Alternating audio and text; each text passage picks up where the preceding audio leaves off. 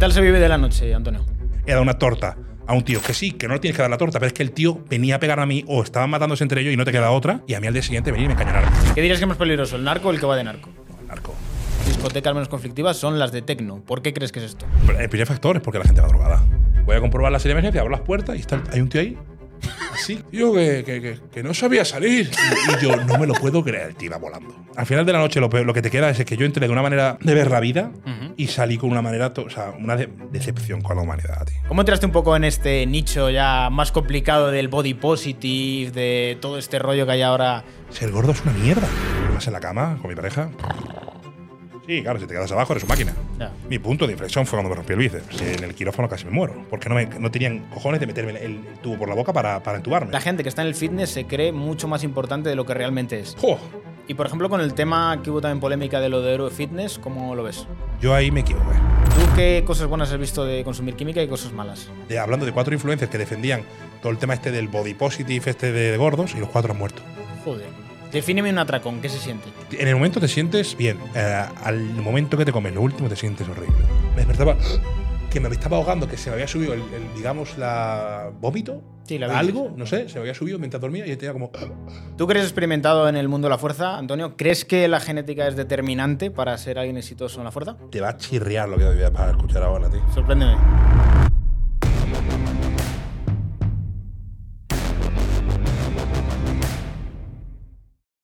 Buenas familia y bienvenidos un día más a Wall Street Wolverine. Hoy estamos aquí con el rey de los gordos, como se autodomina Antonio. ¿Qué tal estás, Antonio?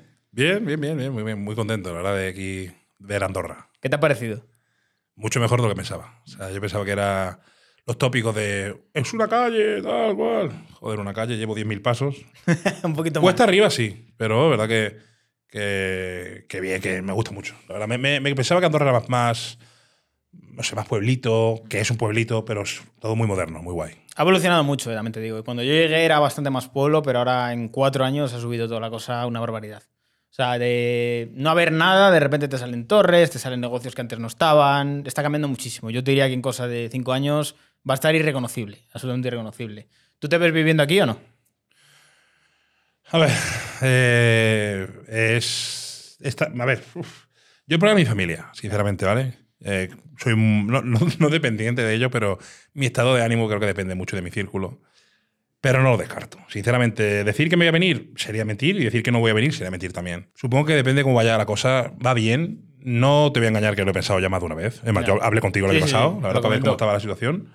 Y en cuanto vea qué tal, pues mira, si me quiero, si tal, pues me vendré. Y si no, pues seguiré allí en Fuengirola. Que, que claro, es que yo vivo en un paraíso, eso también hay que decirlo. Que un paraíso que se ha, que se ha convertido en, en Beverly Hills de en precio, pero vivo en un paraíso, un clima increíble. Pero esto también, la verdad que es, que es muy atractivo. A ver, yo tengo que decirte que yo el mismo año que me fui a Andorra, eh, cuatro meses antes hice una entrevista diciendo que no. Pero luego me fui porque pasó el COVID. Yo nunca he dicho que no, Y y, pasaron y es, cosas. y es un tema que, que no me parece mal que la gente se vaya. Me parece peor que te trayen a, a impuestos, ¿vale? Y que no hagan algo atractivo para que la gente se quede y para que venga la gente, que es lo que deberían de hacer, y no ser, no es tan, no ir como al que genera y que hace tan. Ya. Seis tontos. Es lo que pienso. Pero bueno, es lo que he dicho, la- que cada uno haga lo que quiera con su vida y listo. Y, más. Y- y si me tengo que ir, me iré, y si le molesta a la gente, pues lo siento mucho.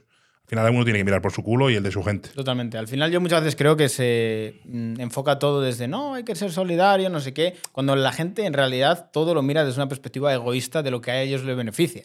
Porque Claro. todo el mundo es egoísta en la práctica con sus intereses.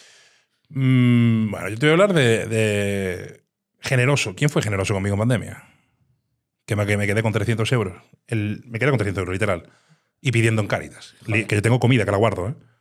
Lo guardo para rollo decir, a ver, ahora, a mí las cosas me van bien ahora, ¿vale? Me van bastante bien, pero en 2020, abril, yo me acuerdo eso, que estábamos pidiendo en Cáritas, que, que tenías, tengo esa comida para tener los pies en la tierra, y, con mi, y mi madre llorando cada dos por tres porque mm, no sabíamos qué íbamos a hacer.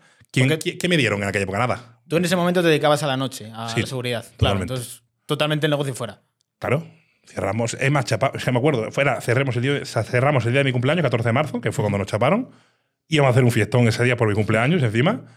Eh, y se fue todo. Y, ahí- y yo no tenía nada, o sea, no- no tenía nada realmente, porque yo eh, en marzo arrancaba la temporada de nuevo, no habíamos tirado cerrado un montón de meses, porque claro, en Málaga es verano, eh, Halloween, alguna, la fiesta de Navidad y, y ya. Y empieza en marzo lo, lo gordo otra vez. Entonces te pilla empezando la temporada, pues ya te digo, 300 euros. Y me pilló sin un duro. Y mis padres, mm, todo lo que tenían lo habían invertido para comprar más género, que encima ellos estaban en una etapa que les estaba yendo como que tuvieron una... Ellos siempre se han dedicado al mercadillo, tiendas, y en esa época era el mercadillo, ¿vale? Sí. habían tenido 20 di- un mes muy bueno y dijeron, bueno, vamos, pues no sabían que lo iban a cerrar, ni se lo pensaban, Claro. y cogieron todo el dinero, que es gran error, y lo compraron, o sea, mercancía. Tenemos el furgón lleno de género, los dos, tenemos dos furgones llenos de género, cero. O sea, sí, pero sin un duro. Y porque como fue de la noche a la mañana, Ya. pues se acabó. Y, Oye, y nadie se acordó de mí, nadie se- acordó de mí, solo Caritas. Entonces ya me encargaré yo, ¿vale? Que lo voy a hacer, porque lo he dicho muchas veces, que lo voy a hacer, de dar una buena ayuda a, a- a la gente que me ayudó, al Banco de Alimentos y tal, ¿no? A, a esta gente, y punto. No le debo nada a nadie. nadie. Si le debo algo es a mis padres, que son los que me han traído aquí, y punto, y, y nada más, tío. La verdad es lo, lo que tengo muy claro. Si queréis solidaridad, nadie la tuvo conmigo, ¿vale? Yo solo pensé bastante en la época de la pandemia porque yo una de las vías de negocio que tenía era precisamente la asesoría deportiva. Y en ese momento se quedó a cero, porque es como la gente no puede entrenar, la gente no puede hacer nada. Y yo ahí reflexioné, dije, ¿y si esta fuera tu única vía de negocio? O sea, literalmente ahora estás viendo que le están dando subvenciones a las televisiones, que le están dando ayudas a todos los actores que están dentro de, de- de la cultura, de todo esto. Tienen todas esas facilidades, ¿no? Tranquilos, va a estar todo eh, cubierto y tú como autónomo no tienes absolutamente nada. Yo, a mí eso fue lo que me dijo, hasta aquí. O sea, porque me ponía en la, en la perspectiva de, imagínate que no tienes nada más. Has estado pagando impuestos, ¿para qué? ¿Quién te va a ayudar ahora? Claro. Tardaron casi, yo creo que tres meses en quitar la cuota autónomo. O sea, hablamos de decir, hostia, es que tienes que estar pagando cuota autónomo aunque no estuvieras generando. Sea, era, era surrealista, tío, surrealista. España. ¿Qué te digo, tío? Es que. Mis padres también le pasó eso. porque, Claro, ellos eran autónomos en ese momento. Lo mismo. ¿Qué te, es que no- ¿Qué te puedo decir? Que hay tanta giñada que están haciendo cada día. Hay tanta tontería. Que me venga, que les moleste, que, que la gente se venga para acá. Tío, lo dicho. Sinceramente, me encanta, me encanta España, me encanta mi país. Pero vamos a ser sinceros. A ti te importa tu entorno. Y quiero decir, no tu entorno, Sí. tu familia, sino Juan, que lo ves en la pescadería, a Manolo, que lo conoces de toda la vida porque se ha criado contigo, y a la, la madre de María, que tú. A ti no te importa mm, Sergio de Soria ni Paco de Barcelona. Te importa lo que ves todos los días. O sea, es que es solidario. Solidario con esa gente con la que tengo a pie. Lo demás, no. Vamos a ser, oh, que entonces con ese pensamiento, búscate la vida. No. Como todos nos la buscamos, no hay más. Y no busques depender de un gobierno ni de nadie, porque va mal, va muy mal, lo que pienso, tío. ¿Qué tal se vive de la noche, Antonio? Yo creo que es. Primero es para tener una edad, o sea, ser muy joven. Y también pienso que es pan para hoy a ver para mañana, porque al final, el que gana dinero ahí, al final, el único que gana dinero realmente, o de los pocos que ganan dinero, son los dueños de los negocios. No. Por muy bien pagado que esté, termina gastándotelo. eh, tienes que tener una imagen, porque tienes que dar una imagen. Eh, si eres portero, vas a tener que dar más de una, de una hostia, te va de juicios. No. Y luego que no caigas en según qué hábitos, según qué drogas, eh, alcohol. Porque yo me acuerdo la mayoría de mis, de mis compañeros, da igual lo que fuesen, porteros, DJs, camareros. Lo un- tienes un tan porcentaje cerca. muy alto No. tenían problemas con el alcohol o problemas con, con la coca. O sea, pero, pero muchísimo. Y los porteros tienen ese problema de la coca por, porque que- querían hacer en verano. Empezaban jueves en una piscina rollo opium, ¿vale? Allí en, en Málaga. eh, por, la, por la mañana y tarde y luego por la noche a la discoteca. Y, pero claro, se juntaba por la mañana del viernes, viernes noche, sábado mañana, así, cuatro días hasta el domingo y el domingo acababa. Tú llegabas el sábado por la noche y tú tenías la cara girada. O sea, no, no- tenían que. y tiraban de cosas. Yo jamás lo hice porque jamás hice dobles turnos. ¿Vale? Pero es lo que había. Y, ahí, y luego le coges el, el gustillo. O sea, lo haces por, por, digamos, obligación y Sí, terminas haciéndolo. más. Sí, pero claro, también es más irracible. No. Y se te va la pinza. Con cosas que a lo mejor a ti de normal no se te va la pinza, que esa es otra. ¿Da dinero? Da dinero. Da noche. Da mucho dinero. Pero al empresario. O sea, realmente al, al que la trabaja puede ganar dinero, sí, pero yo creo que es son trabajos temporales. O sea, con todo respeto, hay, hay trabajos temporales en todo tipo y este es uno de ellos. Sí, como ¿Qué un, es? pue- un puente entre estás en esta etapa, tienes que conseguir dinero, pero esto va a otro lado, no te quedas aquí siempre. Para mí sí, si no. O sea, es que también conozco a alguno, algún portero que lleva 20 años en la noche, o camareros que llevan 20 años ahí. Ya. Yo qué sé, que es un método de vida, sí. Que para mí no me gusta y que no, no, no acaba bien eso, pues es lo que te digo. que No, no, no lo veo. No lo- para mí no lo vi, la verdad. Además, ya, yo los últimos años ya estaba trabajando medio amargado, No. sinceramente. ¿Pero por qué? Porque vives de noche. No, O sea, te duermes por el día, eh, te levantas enfadado, pase lo que pase. joder. Estás mosqueado todo el día porque estás viviendo de noche, tío. Y de noche no sienta. El humano no está preparado para vivir No. siempre de noche. Y vives muy enfadado con todo. Todo te molesta. No sé. mm, Y más en temporada alta, que ya trabajan más, más, más días, todo te molesta. Y no está bien. Vivir por la noche no sienta bien. Y envejece. Hostia, cómo envejece. Sí, fijáis, fijaros en gente que lleva muchos años currando la noche. Que le preguntas a lo mejor, porque claro, tú lo ves, ves- lo ves vestido juvenil, tal. Y a lo mejor le, le preguntas y le dice, no, es que tengo 50 años. Y tú, ¿qué dices? O sea, perdón, que tengo, tengo, tengo 35 años y parece que, parece que tiene 50. Y tú, ¿qué dices, tío? ¿Sabes? Te echaba 50 años. ¿Cómo que 35? ¿Sabes? Sí, sí, eso me eso pasaba con, lo- con mis jefes. Tío, parecían una edad muchísimo mayor. Pero claro, vestían como chavalines, o sea, gente joven. ¿Dirías que has trabajado en discotecas que eran conflictivas?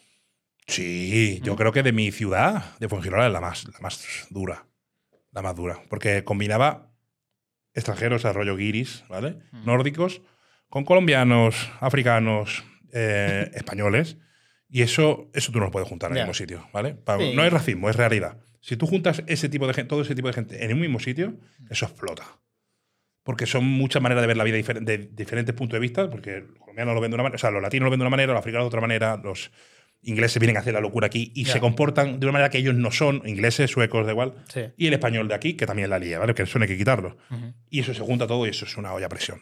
¿Y, cómo si mi- mi, zona dura, tío, primero los dueños te piden un filtro, ¿vale? Los dueños te piden una serie de cosas. Te dicen, mira, no queremos este tipo de gente.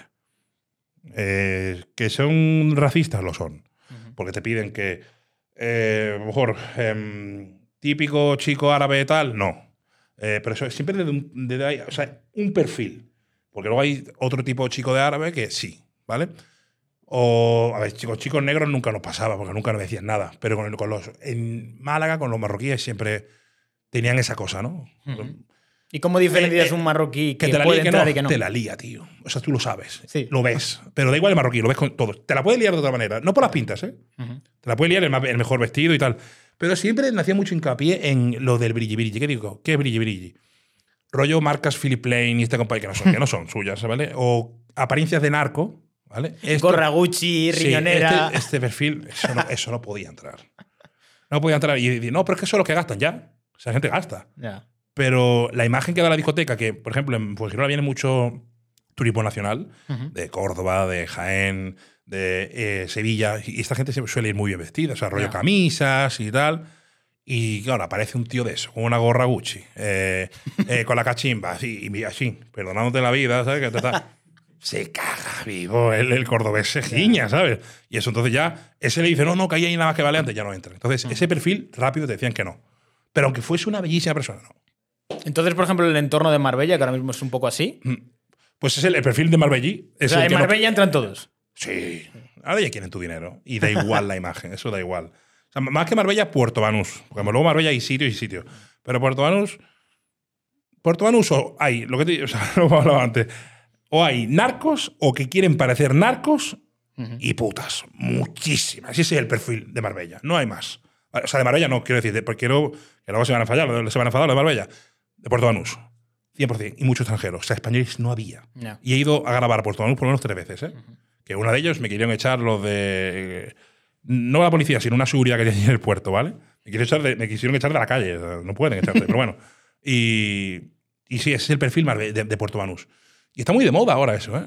Eh, Yo te digo, sobre todo el ir de narco, aunque trabajes eh, de camarero. O sea, quiero decir, perfil ese, maleante. ¿Qué dirías que es más peligroso, el narco o el que va de narco? No, el narco.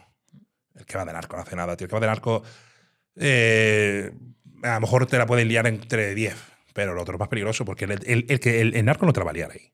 Ya. El narco te va a venir al día siguiente a puerta cerrada, que saben que vais a entrar todos, y va a entrar él con otros, con otra gente, y, ahí te va, te va a aclarar las cosas. Y eso es una putada, porque no puedes hacer tu trabajo bien. En. Puerto Banús la- los, los porteros están muy condicionados. En Puerto Banús es uno de los sitios donde más el portero más dialogador, de- de- dialogante, como se quiere decir, Sí. ah, es de, de España. Porque saben que con la persona equivocada la cagan y les puede costar. No te voy a decir la vida, porque a lo mejor es muy exagerado, que también, ¿sabes? Porque depende de, lo que hayas hecho, porque si le da un palizón de muerte a un tío, te puede costar la vida. Pero de un disgusto, ya te digo yo que sí, ¿eh? Y tengo, o sea, nunca lo he grabado, porque esas cosas no las voy a grabar, porque son muy personales. Muchos relatos de porteros de, que han trabajado en Puerto Banús que te lo cuentan. Antonio, a mí, me han- a mí eh, he dado una torta a un tío que sí, que no le tienes que dar la torta, pero es que el tío venía a pegar a mí o estaban matándose entre ellos y no te queda otra, y a mí al día siguiente venir y me encañonarme. Delante de mi jefe, delante del dueño de la discoteca, delante de todos, y nadie hace nada, porque nadie va a hacer nada y nadie te va a defender, que esa es otra. Y si el narco le da por decirle al jefe que te echen, te echan. Ya. Y si, por ejemplo, llega un día que viene un narco que se lleva mal con otro, ¿cómo Oh. diferencian? O sea, si quiere Pues- entrar uno y el otro está, No, no, no, pues van a entrar los dos. Ten por cuenta, van a entrar ¿qué los para dos. los separas o cómo? Eso es lo que haría una- o sea, lo inteligente es, es no, es avisarles, mira, está aquí tal, no tal, que te la liar. Si quieren. Sí, sí, pero decir, ¿por qué le dejas entrar a mí y a mí no? Claro, Claro. eh, te puedo decir lo que pasó en Opium, que fue muy famoso hace unos años, que le pegaron, se, se a tiros en mitad en mitad de la discoteca. Porque es que encima sabían que llevaban armas esos, esos chavales, esos tipos, y le dejaron entrar igual. Ya. Que luego hicieron un paripé, como que tienen puesto un de estos de detector de metales, tal, después de que pasase eso. Esto es lo que pasa, que ¿cuántas veces? Y lo que no sale en tele, que se han liado a tiros en una discoteca o, en un pub o en un after. Ujú. Pff, eso cada verano es, es el pan de cada día. La verdad, eso es lo que pasa. Porque los porteros no. ¿Qué hace un portero? Si encima no tiene ni arma, no tiene nada. ¿Qué hace? Le prohíbe la entrada. Encima, le prohíbe la entrada y te va a venir el encargado de turno a decir: ¿Qué haces? ¿Eres tonto? Ya. Ese tío se gasta aquí 10.000 pavos, ¿qué coño? Te callas la boca, asumes y ya. ¿Crees que esto ha hecho que cambie el perfil de persona que va a Marbella? O sea, de la Marbella que a lo mejor podíamos concebir hace 20 años a la que hay ahora. 100%. 100%. Es que la gente de Marbella. Es más, no quiero dar promos tampoco. Pero van a, otros puntos, van a otros sitios de Marbella ahora. Mucha gente. Van, en vez de ir a Puerto Banús, que era lo que más llamativo, van a Puerto Banús de día. Puerto Banús de día, pues no te encuentras ese perfil. Te encuentras así, el típico rico, ¿sabes? Los yates, los coches. Van, ven de día, pero por la noche de fiesta no salen ahí. Porque es que es automático. Todo el que va a salir allí, decepción. Decepción. No te voy a decir que tengas problemas, porque tampoco es que haya problemas todos los fines de semana en Puerto Banús, porque es mentira. ¿vale? Porque Marbella es muy grande. Y, y no, pero bueno, eh, sí ha cambiado el perfil. Mucho. ¿Cómo crees que se ha generalizado la prostitución en esa zona? ¿Ha sido mercado? ¿Ha sido porque han visto que llegaba gente de dinero? ¿Por cómo? Pues la verdad que no tengo ni idea porque ha sido, no se ha cambiado en muy poco tiempo. Han visto, eh, esas chicas han visto un perfil, o sea, un, un mercado ahí. Claro, ven que los tíos, ese tipo de tíos, no ligan a la discoteca, claro, van de duro, se sientan, tal, te perdonan la vida con la mirada, tal y cual. No se acercan a una tía porque encima no, tienen el valor de que, ir a una tía que le rechace porque le da yuyu. Se quedan quietos. ¿Qué mejor que una, prostituta va a tenerla ahí fácil? La tienes al lado, encima te da una imagen de, oh, mira qué machote soy. ya está.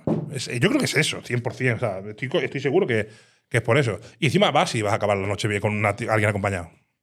Con una chica normal no lo vas a hacer porque tienes que, pues eso, ligar. Que, no, que parece que no, o tienen miedo o no saben o no sé. Algo que yo creo que le va a llamar mucho la atención a la gente y que lo comentaste alguna vez. Y es que decías que las fiestas, digamos, o digamos discotecas menos conflictivas son las de tecno. ¿Por qué crees que es esto? Primer, el primer factor es porque la gente va drogada. Hay 100%. amor en el ambiente. Claro, tío. El, el- el problema de, de- Yo creo que es, el alcohol es mucho más conflictivo que cualquier otro tipo de droga. Sí, eso es verdad. Y yo todas las fiestas que he trabajado de techno, que no ha sido una, han sido bastantes, y afters, ¿vale? Esta gente nunca ha tenido un problema. Es más, todo es como, perdón, discúlpame, abrazado, eh, quieres algo, que quieres tema, normal, ¿no? Eso es normal, porque sabe que todo el mundo va igual. Y ellos en su mundo, con, la, con su música, la Ya. y ya está, tío. ¿Qué problema hay en una fiesta techno? Pues los baños. Ya. Claro, es lo que hay, es, pues, un festival normal. O sea, es una, es la, la discoteca es, del tema de qué es, o sea, la fiesta es de lo que es. Dejas un poco más de libertad. De vez en cuando ves los baños y ya está. Y no puedes echar a un tío en una fiesta Ya. tecno porque se meta a una raya. No puedes hacerlo. Porque el mismo dueño te, lo está- te avisa. Tú, en que sepas tú que en cada o sea, en todas las discotecas, si no es cada día, cada semana o cada dos semanas, te viene un, o sea, el gerente, el encargado, y hay una charla con los porteros. E incluso muchas veces a cada día. De lo que quieren, de lo que no quieren. Y si, y si por ejemplo, es una fiesta de trap, una fiesta de tecno o una fiesta, una fiesta rollo ibicenco, Sí. tienes que tener pues mano izquierda con según qué. O sea, tienes que hacer mm, más suave con uno, más duro con otro. Porque es una fiesta de reggaetón, tienes que ser duro, porque si entonces ya la cagaste. Ya. Porque te comen, te comen, es así. Pero en una fiesta de tecno, pues tienes que ser más liviano. En una fiesta de trap, no vas a decirle a un tío que viene a escuchar trap que venga en camisa. O sea, Ya. no le vas a obligar que el dress code, el dress code ese día, pues no hay dress code. Vienen como le da la gana. Ujú. ¿Vale? Y es así. Eh, por eso creo que lo, principal es la droga, 100%. Que es lo que le. Que, que, que- que también el concepto, ¿no? Que se cree que la, que la droga es lo que te vuelve agresivo, lo que te vuelve eh, tal. Yo te- el- pa- bajo mi experiencia, no es que, esté, que esta persona que esté a favor de la droga, faltaría más, ¿no? Pero bajo mi experiencia, esas fiestas, el motivo principal es eso. Y que van mucho con el tema de la música, tío. Claro. Se, se mimetizan con la música, se meten en ese mundo de la música, del tecno y, y O sea, ya. Yo creo que principalmente lo que ocurre es que esa gente va ahí porque le encanta y quiere disfrutar de la noche. Y lo último que quiere es amargarse la noche Eso pegándose con uno. Y lo que ocurre en otro tipo de fiestas es que van a pavonearse. También tengo que decir otra cosa, y es que una de las cosas que creo que también, que el tecno, lo escucha mucha gente joven, pero el tecno es como el, el último nivel de fiestas. Ya, eso es verdad. Tú empiezas escuchando reggaetón, rock comercial, la discoteca, tal, ligoteo, guarreo, eh, Sí. apariencias, a ver quién tal.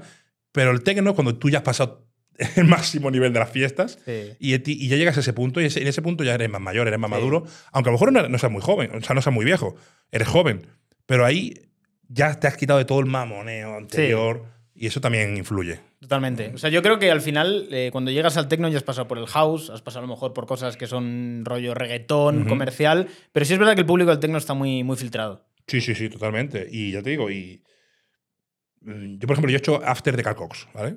¿Mm? O sea, un after de Carl Cox, que, que- que dices tú. Miles de personas te la van a liar por cojones, llenos de mierda, porque el, after- o sea, el- Ya. el, el- el- el evento ha sido en una playa Ya. y, y te, te la lían. ¿Qué va, tío? La noche más tranquila de mi vida, me acuerdo perfectamente. En Fuengirola fue eso. Ujú. Una noche, de verdad, la noche que el aforo lo, nos lo pasemos por el culo, el aforo, sinceramente. Y, y tranquilísima, de verdad, ellos iban a su mundo, uno así, otro, tú sabes, se quedaba así tieso, la En verdad. su película. claro, eso sí, pero mientras no cayese uno al suelo o se quedase dormido, que eso normalmente cuando la gente se queda así y tal, ya lo, lo tienes que sacar. Nada, la noche más tranquila de, de- de- y, no- y nos pensábamos que iba a ser Una batalla, sí, sabíamos que iba a ser, el- o sea, que, que el dueño estaba frotándose las manos cuando, fue- cuando cerró eso, pero nada, nada de trabajo, o sea, es que fue... Era, sí, sí, hasta el DNI. Digo, "Bueno, compi, si has perdido el pelo, ¿qué me estás contando? ¿Qué, qué, qué DNI, sabes? Sí, sí, yo, muy, muy guay, muy, muy fácil. tío. Trabajar así con, con la gente de Tecno es muy fácil. ¿En Ibiza has trabajado? No, no, nunca. Me lo han ofrecido, pero nunca. Porque allí tienes que tirar la temporada. Ahí no sueles trabajar. Ya. No es voy, hecho uno- un fin de y me vengo, o hecho dos. No, es la temporada. Temporada entera. Y entonces, eso ma- tengo, tengo colegas que han trabajado en Ibiza, pero yo no sé cómo va aquello tampoco. Ahora, imagino que aquello. el alojamiento se te va más caro, pero también ganas más. Supongo, supongo. Dice que lo pagan bien. Y si quieres currar más, más te lo van a pagar. Entonces, no sé, no sé, no te puedo hablar porque no, yo Ibiza no lo he pisado, tío. ¿Tú en qué zona has trabajado así de seguridad? Málaga, sido Málaga. Málaga. Málaga. que de ahí no, no he salido y ni me ha hecho falta tampoco, porque en Málaga casi todo el año había trabajo. Ujú. No trabajas todos los días, porque en invierno trabajas viernes y sábado nada más, pero luego en verano yo trabajaba prácticamente todos los días y me dejaban. O sea, quiero decir, con que no sea legal, Ya. yo trabajaba de lunes a lunes tranquilamente. Y echaba de la temporada, ganaba bien y vivía.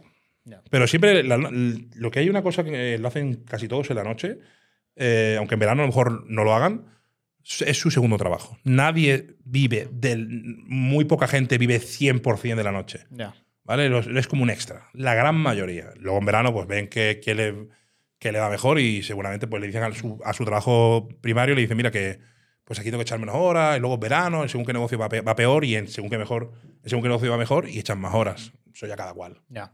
Eso también lo hacen todos. Mejor y peor experiencia que has tenido siendo seguridad. La peor ya la he contado muchas veces, que fue mi cuarto día de trabajo encima. O sea, cero experiencia en la noche. Porque yo entré en la noche, la típica que te dicen, tío, ¿quieres estar en el gimnasio? ¿no? Lo típico que conoces a un montón de porteros. ¿Quieres currar esta noche? Tal? Que mira, que no hace falta uno, que se me ha caído. Y te sacas un, un extra. Y yo dije, bueno, venga, A probar. vamos a probarlo. y a- eso fue un fin de, y luego al siguiente fin de, ¿vale? el sábado, cuarto día de trabajo, pues ya sabes, bueno, julio, pff, Málaga, la discoteca explotaba, ¿vale? Y el aforo, pues ya sabes, lo pasaban por Ujú. donde querían. Y, y me acuerdo que decían que venía el dueño haciendo gestos, que tú lo escuchas, viendo haciendo gestos, y por aquí por el pinganillo, en, en sala, porque es subterráneo, no se escucha la máquina, no se escucha nada. Y me viene a mí y me dice, mira, que hay alguien fumando porros, tal. Joder, digo, joder, yo venga, vamos a buscar delante de toda, esta gente que hay aquí, venga, vamos a buscarlo. Y veo al, al rato que el DJ me hace así, como diciendo que está aquí. O sea, me hace un gesto, estaba en la cabina y el reservado de abajo, ¿no? Sí. Llegó al reservado y era un, pues, un, un pintilla de, de mi ciudad, ¿no? Eh, un tío que vende, ¿no? Vamos a, dejar- digamos, vamos a dejarlo ahí, un tío peligroso. Ujú. Y llego, dice, hombre, yo te conozco a ti, ¿qué tal? ¿Qué, ¿Cómo estás? Y yo, muy bien, tío, pero me, me, me conoce, pues me está faltando el respeto. Y, ¿Cómo? ¿Qué dices? ¿Yo qué he hecho? Me dice el tío tal. Y me dice que, que- o sea, le digo, tienes un porro, hermano. y encima ni siquiera te lo estás haciendo así. Y me dice, y no, hombre, que... que Esto que mi- natural. Mientras me está, y todo esto, todo esto mientras me está hablando, veo, miro yo, pues está detrás el DJ, y me hace como que le echo un vistazo a- en la mesa del reservado, el- un bolso, había un típico bolsito bandolero abierto, ¿no? Y se veía la culata de, de- de una pistola, ¿vale? Y lo miro y claro, hago. Me giñé. Ahora me giñé. Te voy a engañar, me giñé. Y yo, mientras me decía, no, sé ni qué me estaba diciendo, no me acuerdo de nada, porque entre la música, lo que me decía, yo giñado temblando. Y le digo, tío, mira para, mira, mira para atrás, mira para atrás, no ve nada. Digo, no, la mochila, hermano. ¿Llevas un arma o qué? Y hace así, mira la pistola, o sea, mira la- el, el bolso, se gira y me dice, no, no, ya me voy. Me termino el porro, tengo con cojones, encima, encima chulo. Mm. Me termino el porro y me voy. Y yo, pi- pidiéndome otro. Vale. Estaba genial, la verdad, estaba temblando. Y me fui para atrás. Encima me fui para atrás de una manera súper absurda. Me fui para atrás, en vez de darme la vuelta e irme, me fui para atrás como así, ¿sabes? Así, ¿sabes? En plan, te estoy mirando. Claro, súper. Es que no sabía qué hacer, la verdad. Te digo, es que si me pillara a lo mejor ahora, me, me cagaría igual, pero sabría camuflar ese miedo, ¿no? Sí. Quizá. Que eso también aprendes. Estaba cagado. La verdad, el tío sí es verdad que le pegó un par de calentones al, te- al tema, se, tío, se fue. Y yo fui al encargado y a, y a los, a los compañeros. Digo, mira, yo por encima que ahora 70 euros de mierda, ¿vale? Ya. Digo, yo por 70 euros no me juego el pellejo, hermano, dejar de historia. Yo he venido aquí a esta discoteca, que he salido mil veces aquí, por esto no. Ah, ellos me, ellos me dijeron, mira, tranquilízate, salte afuera, tómate el aire, tal. Esto no pasa normalmente en ningún sitio, ¿sabes? Me tocó. me A ver, tocó. tú en ese momento yo creo que te imaginarías de decir, este cabrón sale ahora afuera y me la lía. Yo lo que pensé, lo primero que pensé fue, digo, ¿y si me- O sea, no, no lo piensas, en ese momento estoy giñado y hasta luego vas pensando cosas, porque dices tú, ¿y si con la borrachera y la emporradera se hace el chulo, la coge y me hace así, me encañona, por lo que sea, a lo mejor no tira, ¿vale? Pero, pero ya, y ya, pues ya ves, ya ves pasar ahí, vamos, tu vida. Cualquier cosa, o sea, eso fue una situación dura, muy dura para, vamos, yo pienso que cualquiera que, que, te- que, que veas el arma, que está un tío encima bebido, está, que está bebiendo en el reservado y tal, pues te cagas. Yo me cagué, ¿vale? Y la mejor, no sé, tío. O sea. O la más divertida. La que más me divertida, divertida. hombre, Tengo anécdotas con de, de haberse quedado encerrado gente. O sea, encerrado no. Que tú cierras el negocio, ¿vale? Porque esto Se quedaron ahí. Claro, no, tú- no, no, no, eso no. O sea, sí, no, quiero decir, tú, te- tú tienes que encargarte de cerrar todos los ba- pero los baños, las puertas de emergencia. Y yo me acuerdo perfectamente de una que, que el baño no abría. Y cuando la- la- el, el pestillo lo rompimos, porque claro, era como, esto no puedes, ¿por qué está cerrado? Y después de, de toda la noche, pum, tiro la puerta, o sea, no tiro la puerta, pero se rompe, ¿no? Claro, obviamente. Y te encuentras a una chica con la braga afuera, así tiesa, dormidísima, tío. Hostias. Y, y claro, yo, era una, yo me moría de la risa de esa situación. Yo pensaba que iba a pasar algo malo. Y cuando llegué ese- en ese momento, te ríes. Pero esa quizá no sea la más graciosa. Esa- la, la más graciosa fue que también cerrando, en la puerta de emergencia, está la puerta, hay una puerta, ¿vale? doble puerta, está rollo oeste, ¿no? Esto de las películas del oeste. Y la, la salida de emergencia. Pues hay un espacio ahí y se parece mucho la salida de emergencia a la salida por, donde- por donde has entrado. Sí. Son muy parecidas. Pues se ve que al cerrar, apagar la música incluso y las luces, y dijeron, comprobar la salida de emergencia. Voy a comprobar la salida de emergencia, abro las puertas y está, hay un tío ahí, así, pero así, literal, o sea, que se veía con las luces, se ve perfectamente a él, perdido, y me dice, tío, que, que, que- que no sabía salir. Y, y yo, no me lo puedo creer, el tío iba volando, ¿vale? el tío iba volando. ¿Y cuánto llevaría ahí? Yo qué sé, claro, no sé, pero un rato, porque de- desde que cierra la discoteca hasta, hasta que tú te. O sea, desde que tú apagas la música y tal, pasa media hora. El tío llevaría ahí, yo qué sé. O, o esa es la excusa que me tiró, pero el tío iba pf, volando. Y digo, que esto es la silla de emergencia. Sí, tío. Digo, vente, ven, vamos. y, lo llevo. Y claro, la- el equipo entero muriéndose de la risa. Tú que eras los camareros, todos estaban muriéndose. Y ya lo ya fue fuera y ya está. Y quizás sí, de que me acuerde, que son las más graciosas, sí. Porque son más malas que buenas, sinceramente. Yo no. Sí. Mm, al final de la noche, lo, peor- lo que te queda es que yo entré de una manera de ver la vida y salí con una manera, o sea, una de- decepción con la humanidad, tío. De, porque ves lo peor de la gente, tío. Ya. Lo peor. Lo peor de, to- de todo. O sea, yo no solo hablo de drogas, sino de, sus, de cómo actúan, Mm. de. eh, bueno, te va infidelidades. uf, Sí. golosísimo.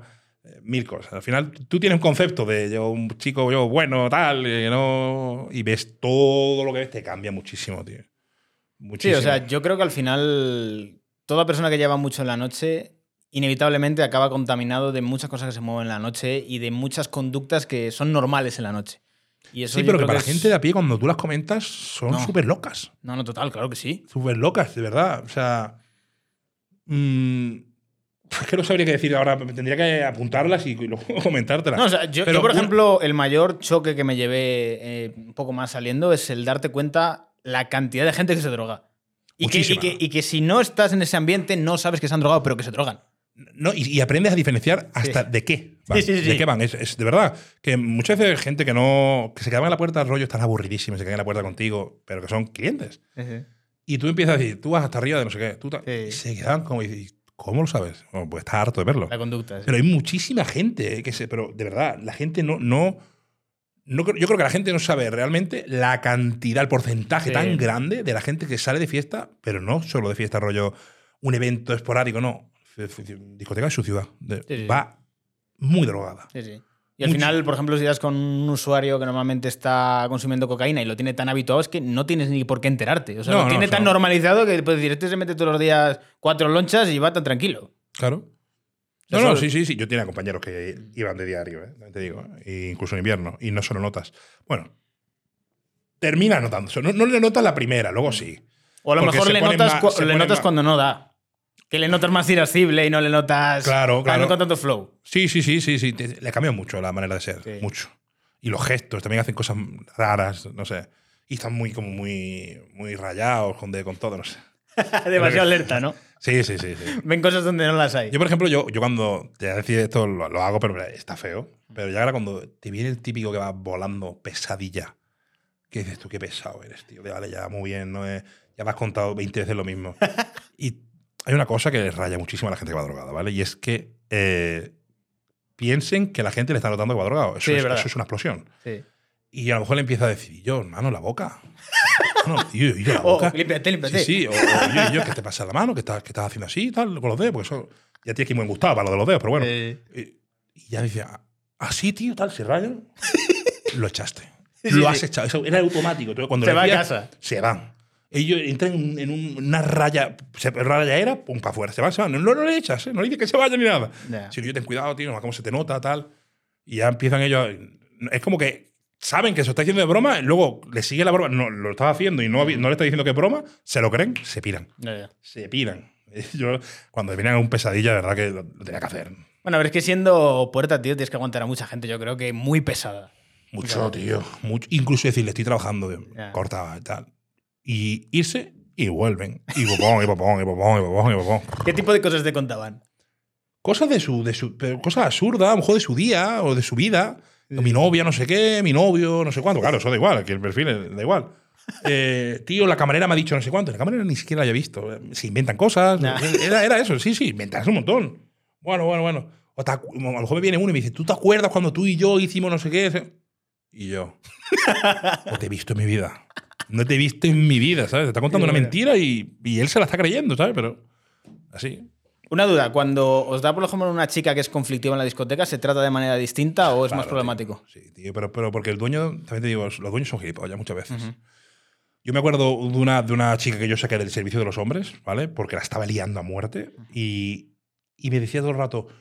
O sea, yo mientras. la- yo lo que hice fue hacer como un perímetro con mis brazos, ella en medio, ¿vale? Y íbamos intentando sacarla. Imagínate, con toda la gente, imposible sacarla. Y ella peleándome, arañándome, haciéndome de todo, ¿vale? Y ya, yo la sacaba, bu, bu, bu, y, y escuchaba a mi jefe por el lado: No la toques, no la toques, hermano, No, la metes- toques por tu vida, no la toques. una- Yo, ni se te ocurra, claro, es que me estaba, este- estaba entrando ganas de asesinarla en ese momento, la verdad, porque me estaba pegando. Y hasta que tú uy, la- ya la sacas, eh, no tiene el mismo yo cojo un tío. No. No. te voy a decir que la bofete, porque yo no me ha hecho falta pegarle a nadie nunca en la discoteca, pero sí que le reduces, le, abrazas, lo empujas, no sé qué, y te saco. Te saco, te saco. O me, o me- o me haces algo a mí o, te, o tú sales. ¿Vale? Y es así, y no es lo mismo. No, no tienes el mismo trato con mujeres No. con hombres. Y por eso yo le decía muchas veces a mi, a mi jefe que por qué cojones no contrataba una tía. Sí, es verdad. Que hay un montón de tías, e incluso que la pague bien. Yo siendo yo, hubo un Bueno, que te disco- identifiques tú con mujer. Ah, bueno, pues eso- Ya eso- puede ya- ya, valer. pero eso es le- le- a los temas, temas legales, pero en temas de. O sea, es mejor tener una tía que, que- que le tengan miedo a esa mujer, que a lo mejor una Sí. bicho muy grande o alguien que sepa artes marciales y tal. Y es lo mejor. Aunque le tuviésemos que pagar más, me daba igual. Yo se lo decía. Y hubo un momento que yo era el encargado del negocio y se lo decía. Y que no, y que no, y que no. Y ¿qué te cuesta tener a una tía aquí si te va a, te va a quitar un montón de problemas, tío? Porque las mujeres también, son muy problemáticas de la noche. ¿Qué tipo de problemas? Celos, tío. Ah. Celos y dar celos a, gen- a, a los hombres, ¿vale? A sus parejas. O sea que al final son como las catalizadoras de conflictos entre otros hombres. Por sí, decir. 100%, tío. Hostias. 100%, 100%, pero vamos, 100%. A ver, siempre hay más, el abanico es más amplio, pero la mayoría de problemas celos. Tú has mirado a esta, tú no sé qué con el otro, tú la has guarreado a no sé quién. Siempre la mayoría de los problemas eran celos. Como siempre. O una le va a pegar a otra. Oh, bueno, bueno, bueno, sí. Y son duras, eh, son, son, muy, son telas agresivas, no tienen límite, tío. Ah, Porque donde tú te pegas dos puñetazos, ellas cogen un, una bote- un botellín y te lo estampan en la cabeza. joder. No tienen miramientos. A ver, por lo general, quiero decir, No. siempre que va, va a decirme a mí ahora que yo soy un misógino, un no sé qué. ¿En algún Nada momento, por ejemplo, con las mujeres has tenido algún filtro? ¿O las mujeres en general tienen vía libre para entrar? Filtro la edad. Yo nunca he dejado pasar a mujeres menores. Y eso que he dejado entrar a menores, ¿eh? pero a mujeres menores no. Porque a mí no, no me ibas a jugar la carta de. de eh, que ni siquiera se insinuase que yo me gustabas tú y encima eras menor y te dejo No. entrar, porque lo típico de los porteros, eso es un clásico, chica guapa, joven, que te camela un poquito y aunque sea menor la deja pasar. Jamás lo hice, ni, ni no, pero, pero por eso, ¿eh? Porque no, yo no quería que cayese mi, mi perfil en eso. O sea, que mi imagen, nunca. En cambio, chicos sí que le deja pasar, la verdad. Em, pero se, me- se me, ha- ido lo que- la pregunta que me has dicho, tío. de la- No, que sí, en el- en el caso de las chicas había filtro. filtro. O sea, porque me parecería raro que, una discoteca que digas, lleve- tú no que- entras. que no- No, no. la verdad es que mientras no fueran mal educadas, que las hay un montón en la puerta, porque quieren, le tienes que esperar, tienes que esperar la cola y no quieren, nunca nos decían nada, tío. Porque yo he tenido que sacar a hombres que iban muy poco, con muy poca ropa, pero a mujeres con muy poca ropa nunca me decía el dueño, sácalas. Muy poca ropa hablamos tirantes, a lo mejor. No, no, bueno, por ejemplo, pero yo, yo, saqué, yo saqué un chico, ¿vale? Que iba, era, no sé si era Halloween o carnavales, iba como, no, era carnavales 100%, iba con una especie de tanga, era un pantalón, Joder. claro, era un pantalón que se lo tapó, ¿vale? Se puso la, la- la sudadera, se la puso aquí por, el, por la cintura, entonces no se le veía el culo. Y abajo se la, sudadera no, algo tenía, ¿no? y, abajo se lo quitó. Y viene el dueño, rayado, mira que allá abajo hay un tío, un tanga, tal. Y era un pantalón corto que lo había hecho, le había quitado toda la parte del culo y, era- y tenía el culo en tanga, ¿vale? Y yo le dije que está. Eso a mí, a mí me supo súper mal, porque en verdad es como, tío, estoy haciendo esto a un hombre, pero a una mujer, Ya. los cabrones le, la dejarían, ¿sabes? Ya. Mira, te voy a decir, le dije, mira, te voy a decir la verdad, ¿vale? Esto va así. Mi el dueño me ha dicho que te saque y yo no te quiero sacar. Pero, tío, ¿por qué no hacemos una cosa? ¿Por qué no coges, te, te tapas y te como, como viniste, con, con lo que trajiste? Y es más fácil para, para, para todos, tío. Si no me sabe, no, me, no, me- no tengo yo un problema contigo, ni con los jefes, tal. Quería hablarlo. El chaval se puso a 200. Ya. ¿Cómo que no? Tal? Digo, te voy a tener que sacar. Tú mismo.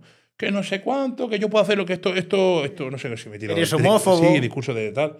Digo, me compi. Yo hablándole muy bajo. Tío, que esto no soy yo. Que a mí me da igual. Que a mí como si vienes con el pito al aire, que me da igual, tío. Que es que me da igual. Que es que ha venido el dueño, el dueño, no el que encargado, ni nada, el dueño a decirme que vas a causar un montón de problemas si alguien, si gente te ve así, porque la vida, aunque tú quieras que no, van entonados, te van a ver así, te van a, te- a bromear contigo, van- te va a sentar mal, va a venir y me vas a generar un problema, porque te lo estoy diciendo, tío, me vas a generar un problema. Y yo te estoy invitando, o sea, no te estoy invitando a salir, encima te estoy diciendo, tío, ponte algo Mm. que no tienes que ir a tu casa, que lo llevabas, que lo llevas ahí, cabrón, que lo llevas en el bolso ese, que, que, que, que has entrado con eso. Nada, lo tuve que sacar. Se puso súper, súper agresivo y lo tuve que sacar. Mal, por mi parte, seguía órdenes. O sea, era lo que me decían. ¿Y qué es? Eh, no iba a perder en ese momento mi trabajo porque un tío que le estoy diciendo, tío, hazle esto que, que es mejor para los dos. A mí no me complicas la vida, no te tengo que sacar, no me, llevo un, no me tengo un problema.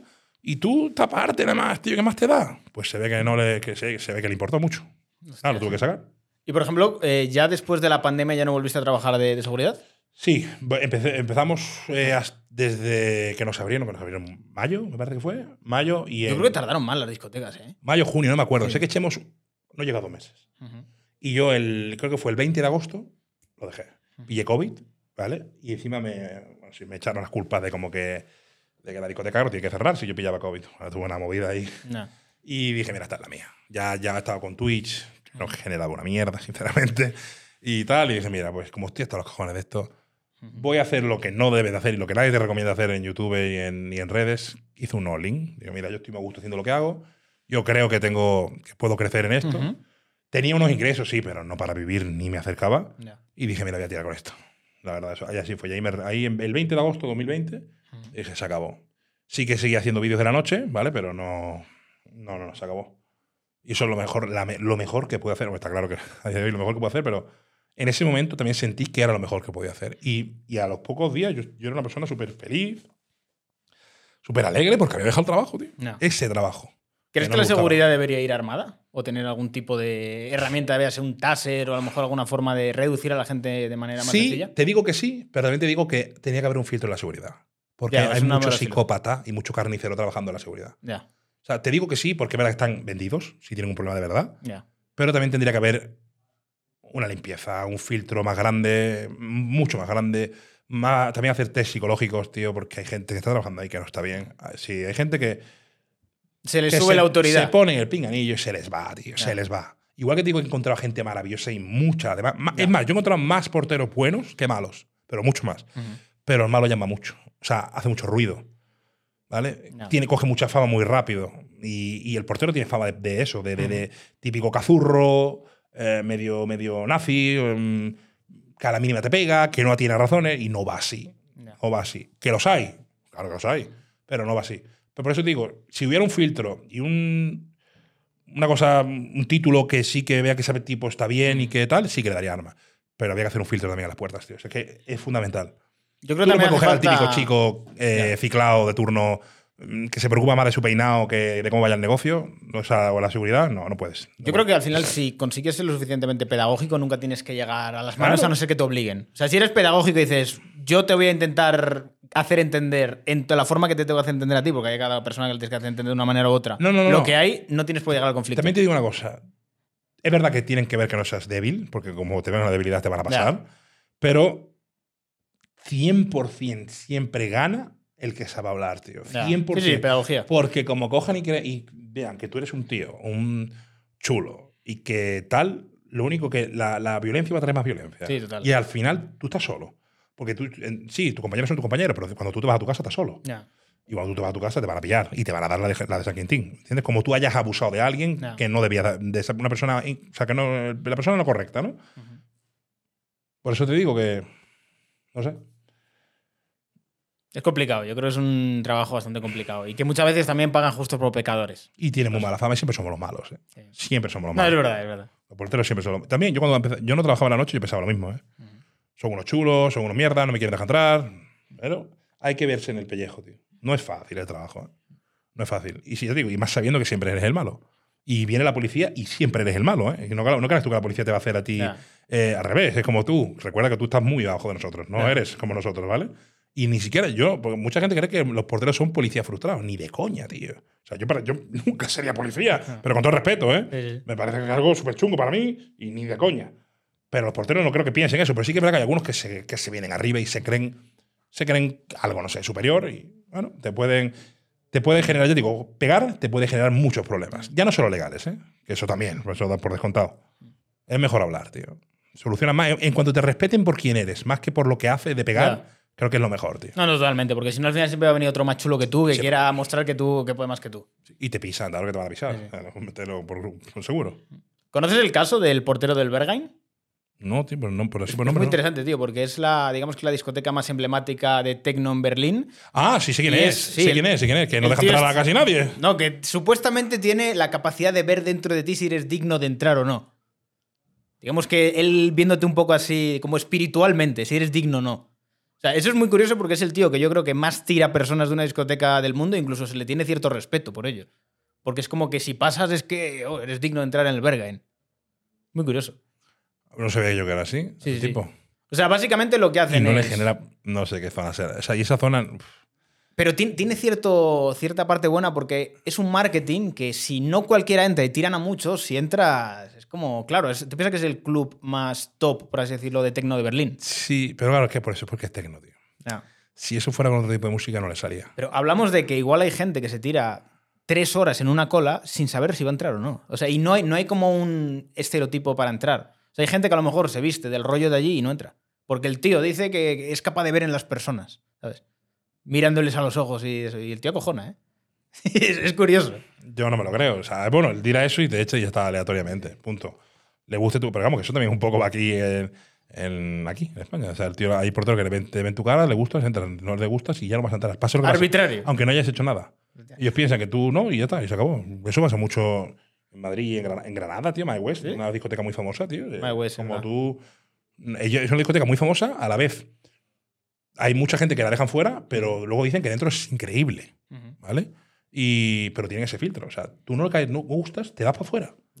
Y, pero yo no me creo que sea por nada en especial, es porque no me gusta tu cara. O sea, la realidad es que hay mucha gente que intenta encontrar patrones de tienes que ir solo, que no te digan hablar español, porque normalmente los españoles los tienen relacionados con que la lían, eh, no hables, no hagas nada. O sea, como tener un perfil muy bajo y te dicen un poco la apariencia que hay que tener, pero la realidad yo creo que es totalmente arbitrario. Que el tío está ahí, a ver, tú veo que tienes del rollo o no. O hay más gente de un tipo otro tipo. Quiero que haya más de esto. Yo creo que va más así. Sí, yo también. Yo también. Y, y claro, conforme vaya, como si hay muchos hombres, pues van a tener que meter a mujeres, frenan a los hombres, es así. No, yo no, no sé. nada. A ver, también no os digo. en ese don. También os digo que el concepto de clubs de ahí no tiene nada que ver con lo que hay en España. Hablamos de clubs muy, muy, muy alternativos. O sea, de bastante oscuros, por así decirlo. O sea, si, si Antonio antes hablaba de que para llegar al tecno hay que pasar muchas cosas, para llegar a eso ya Claro, tienes que claro, ir será- muy, muy será lejos. otro nivel, seguro. Sí, sí, totalmente. Y bueno, Antonio, ahora que estás más con la parte de Twitch, mm, ¿cómo empezaste con ello? O sea, ¿cómo te dio por decir, venga, me voy a empezar a hacer streamer? Pues empecé. Porque yo te conocí por TikTok, en verdad. mm, Yo, yo empecé por, por. Pues el 15 de, de marzo, de cuando el 14 fue cerraron, el 15 empecé. Ujú. Empecé con indignaciones, a rollo con el gobierno y movidas de estas. Sí, Es que eso vende mucho, tío. Empecé a soltar la mía y me pegó un vídeo, eh, yo no tenía seguidores, y me pegó un vídeo 200 mil visitas, un vídeo indignado, que lo compartieron muchos youtubers y, y tal. Y yo soltaba mi mierda ahí, un montón de, de toxicidad de, de todo lo que vivíamos, de la... El, de enf- todo, el enfado. to- Todo, sí, era muy, muy tal. Y a, a partir de ahí, pues empecemos a subir. Luego empecé a tocar otro tipo de temas. Tocó la noche. La noche ya fue un, film, una, una subida más.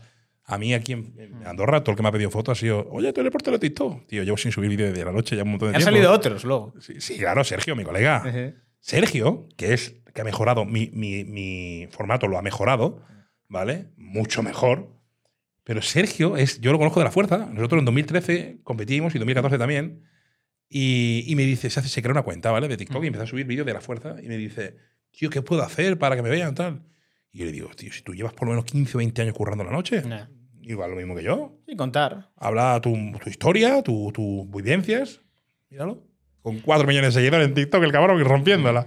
Es que es algo bastante interesante. Yo creo que a todo el mundo le gusta saber los entresijos de ese tipo de cosas. Y además que yo creo que como portero tienes anécdotas para aburrir. Y él más. Que yo, yo, yo al final me tiré 6 años. Él creo que lleva 20, por lo menos. Ya ves. Claro. Está guay, está guay. Sergio es un fenómeno. ¿Cómo entraste un poco en este nicho ya más complicado del body positive, de todo este rollo que hay ahora con el tema de la gordofobia y demás? Creo que yo, yo toco un- hice vídeos antiguos míos diciendo, tío, sí que hay gordofobia, porque eso sí que lo, lo 100%, y contaba algunas cosas de las que yo había vivido, pero nunca eran que a mí me ha dicho, iba por la calle y me decían gordo, ni de coña, ¿vale? Y luego vi que había una serie de gente contando mentiras. ¿vale? Gordos contando mentiras de gordos, ¿vale? Porque es así. ¿Cómo son mentiras de gordos? Sí, mentira de, que vive- de cosas que solo los gordos lo vivimos, ¿vale? Pero una cosa es contar cuando ya tienes, cuando tienes 12 años en el colegio, Ya. que a todo el mundo nos dicen de todo, porque, todo, porque el colegio... el colegio tiene Es que es blanco guanche. fácil. Claro, Blanco entonces fácil. tú no puedes agarrarte con 30 años lo que viviste con 10. Ya. ¿Vale? Yo veía contando anécdotas e historias que eran mentiras, de vivencias de gordo que eran mentiras. Y yo dije, esto me, me indignó un montón porque es un tema que sí que me saca lo, lo- No sé si lo peor de mí o lo mejor, pero me acelera mucho porque lo he vivido. Y lo sigo viviendo. Y lo viviré toda mi vida, aunque algún día tenga un peso idóneo, ¿no? Ya. Y a partir de ahí, pues empecé a hacer vídeos, yo contando la mía. Luego a- a- vi que empezaron a salir esta serie de personajes. Yo de croquetamente era fan. Tío. O sea, no fan de un fan loco, pero sí que veía su vídeo y me hacía gracia. Como se ponen los casquitos en promedios de gordo, no sé qué. Y me hacía gracia. Pero luego derivó a una serie de embustes, ¿vale? Para agradar a su público. Y como que gordo no es una enfermedad, como que no te vas a morir antes por ser gordo, Mm. como que acéptate siendo gordo y vive. No, compa, está bien que te aceptes y todo eso, pero ser gordo es una mierda. Te digo que a cualquier gordo, gorda del mundo, le das un día de peso normal, que viva lo que es estar un día como un peso, no- mm, peso normal, y ese, ese tío, tía, pierde 100 kilos en el próximo año. No. No va a volver a querer ser gordo nunca más, porque va, va a recordar lo que es no tener todos los problemas que está teniendo por ser gordo, tío. Pero no problemas de, o sea, problemas de todo. Las limitaciones, lo que No. el tiempo le ha hecho asumir que es normal, que no lo es. Y te lo digo porque ahora estoy viviendo yo cosas que cada día, o sea, cada semana me estoy encontrando una cosa nueva. De decir, hostia, si esto yo no lo podía hacer. Sí, lo, que comentabas el otro día, de atarme los zapatos. Por de- ejemplo, sí, sí. eh, yo la pierna la tenía yo, morada, morada, un color horrible. Hasta la rodilla me llegaba el color oscuro. Hoy con mis padres hablándolo, mira, tengo la pierna blanca, blanca Ya. porque yo soy muy blanco. Se me ha ido todo el problema de, de la circulación. Mm, ¿Problemas en la cama con mi pareja? Sí, claro, si te quedas abajo eres una máquina. Ya. Claro, eres una máquina, eso, eso no tienes que hacer nada. El, cora- el corazón hace la suya y ella tiene que hacer lo otro. Ya. Eres un fenómeno. Pero si tú tienes que hacer esfuerzo, olvídate, eso era la muerte. Era la muerte, la verdad. Y tú querías ir a hacer la del soldado, pero que va, compi, soldado caído, a cada dos por tres. Había que hacer un descanso. Horrible. Y- Pero las mujeres no hablan de esto, también tienen ese problema. Tú ponte que una mujer de 150 kilos se pone encima tuya. No veas. Y ya no y Duro, duro. Claro, que no, no, no solo tema sexual, ¿vale? Que, que vas a- van a caer a como que eres un garrulo, Antonio. No, no, nada que ver. Problemas del día. Levantarte de la cama, mm, vestirte, ducharte. Los gordos tienen fama de guarros, de que huelen, tío. Pero no porque sean guarros, sino que les cuesta tanto ducharse ¿Pero en qué sentido? porque les cuesta el estar dentro de una ducha. Cuando tú, a ver, cuando yo- primero quiero matizar.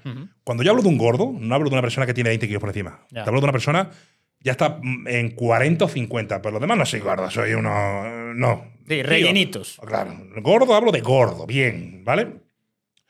De que la silla las miras antes de sentarte, como he hecho yo antes de llegar, de llegar aquí, ¿vale? La verdad. Eso es lo que hay que hacer, ¿vale? Eso es de gordo. Pues sí, sí eso, eso, cuando a partir de ahí, pues hay una serie de problemas. Cuando te vas a dormir, na- todos quieren negar la apnea. Tenemos apnea la mayoría de gordos. No. Tío, yo, yo me asfixio.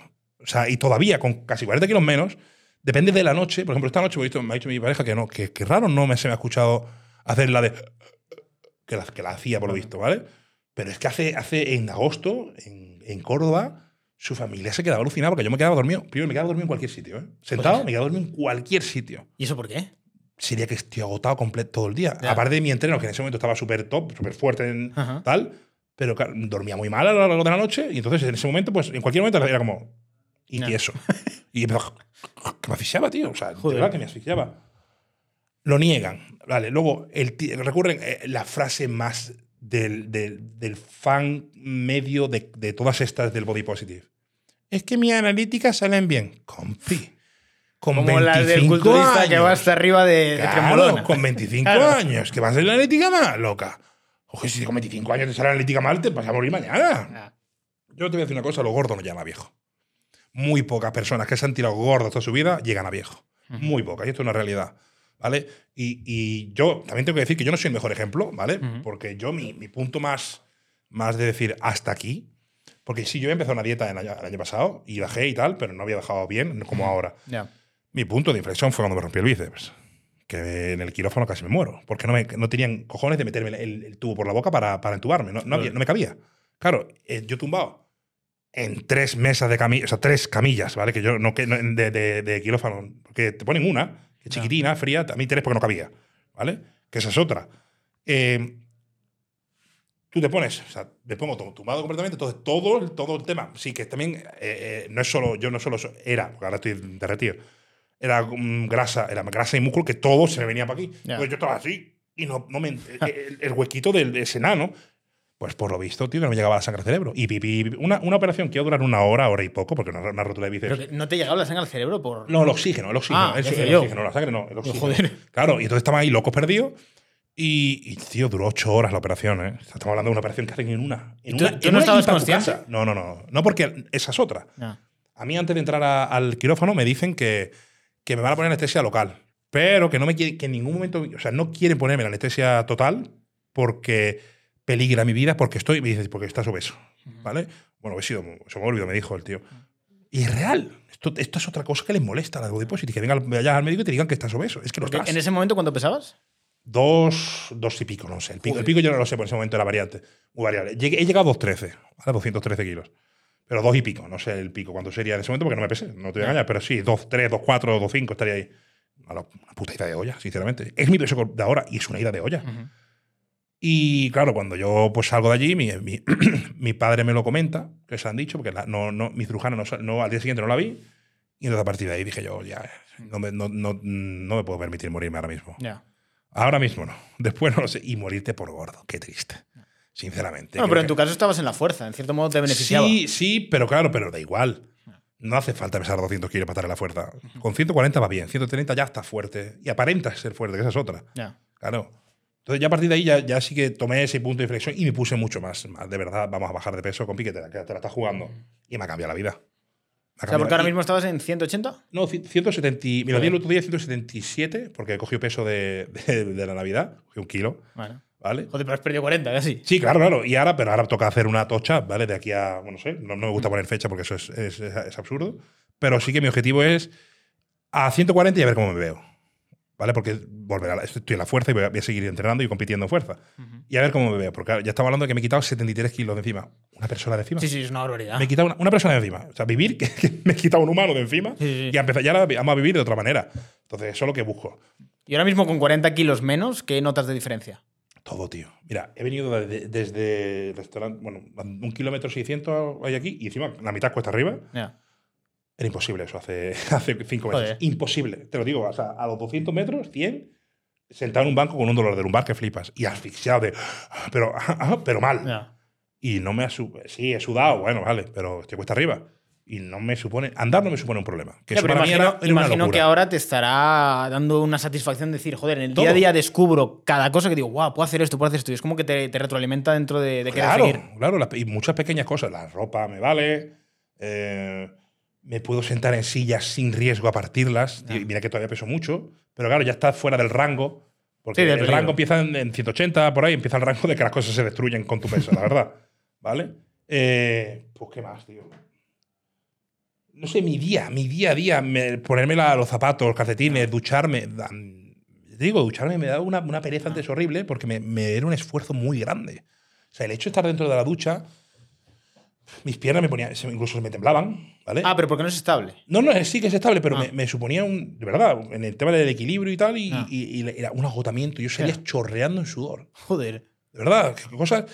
Pues yo, por ejemplo, que ahora, ahora que hemos hablado antes de, de fiesta, yo, ¿cuántas veces he querido, o sea, he querido, mis colegas han ido a un festival y yo decir, no puedo ir porque yo, como vaya para. Eso va a ser supervivencia, yo no voy a disfrutar de eso. Ya. Porque yo no voy a poder estar un número de horas de pie, es imposible. Cualquier cosa, ir a la playa era Qué una limitaciones. eh. locura. Salir del agua con mi peso, salir del agua con mi peso, te hundes, tío. Te hundes. Una vez fui a una, a una playa esta de, que se llama- de Bolonia, creo que se llama en Cádiz, subiendo las dunas, era imposible. Cada paso que daba me llegaba a, a más de la mitad del, del gemelo la arena. Era imposible, me hundía. ¿Sabes? Seguramente ahora vaya y por lo menos llegaré arriba. Mal, porque todavía me hundiré, pero llegaré arriba. No sé, es que es tantas cosas. Es que yo creo que la gente que, somos delgados no tenemos la conciencia de la cantidad de limitaciones que podéis tener en ese sentido. O sea, me lo estás contando ahora y me pongo a pensar y digo, madre. O sea, Todas, todas. No sé, por verdad. ponerte un ejemplo, eh, viajar en economía en un avión. ¿Cómo, cómo No, da igual en economy o no en economy. O sea, ¿Ah? bueno, quitando. Sí, claro, en economy, sí, vale, vale, vale. Ah. Es, decir, es que la otra yo no he estado, pero hace nada que fui a otro, a una a Madrid a un podcast. Hoy día. No me quiero imaginar hace cuatro meses, que era yo muy era, que ahora, te digo, ahora estoy una mierda. Antes era No, mucho no. más grande en general. Voy yo apretado, no me quiero no, imaginar. no, hor- me, como, me como los dos asientos. O sea, el asiento de al lado me lo como. Hostia. Me lo como. O sea, el- para la ida bien, porque iba solo, pero para la vuelta, menos mal que di con una persona que me seguía.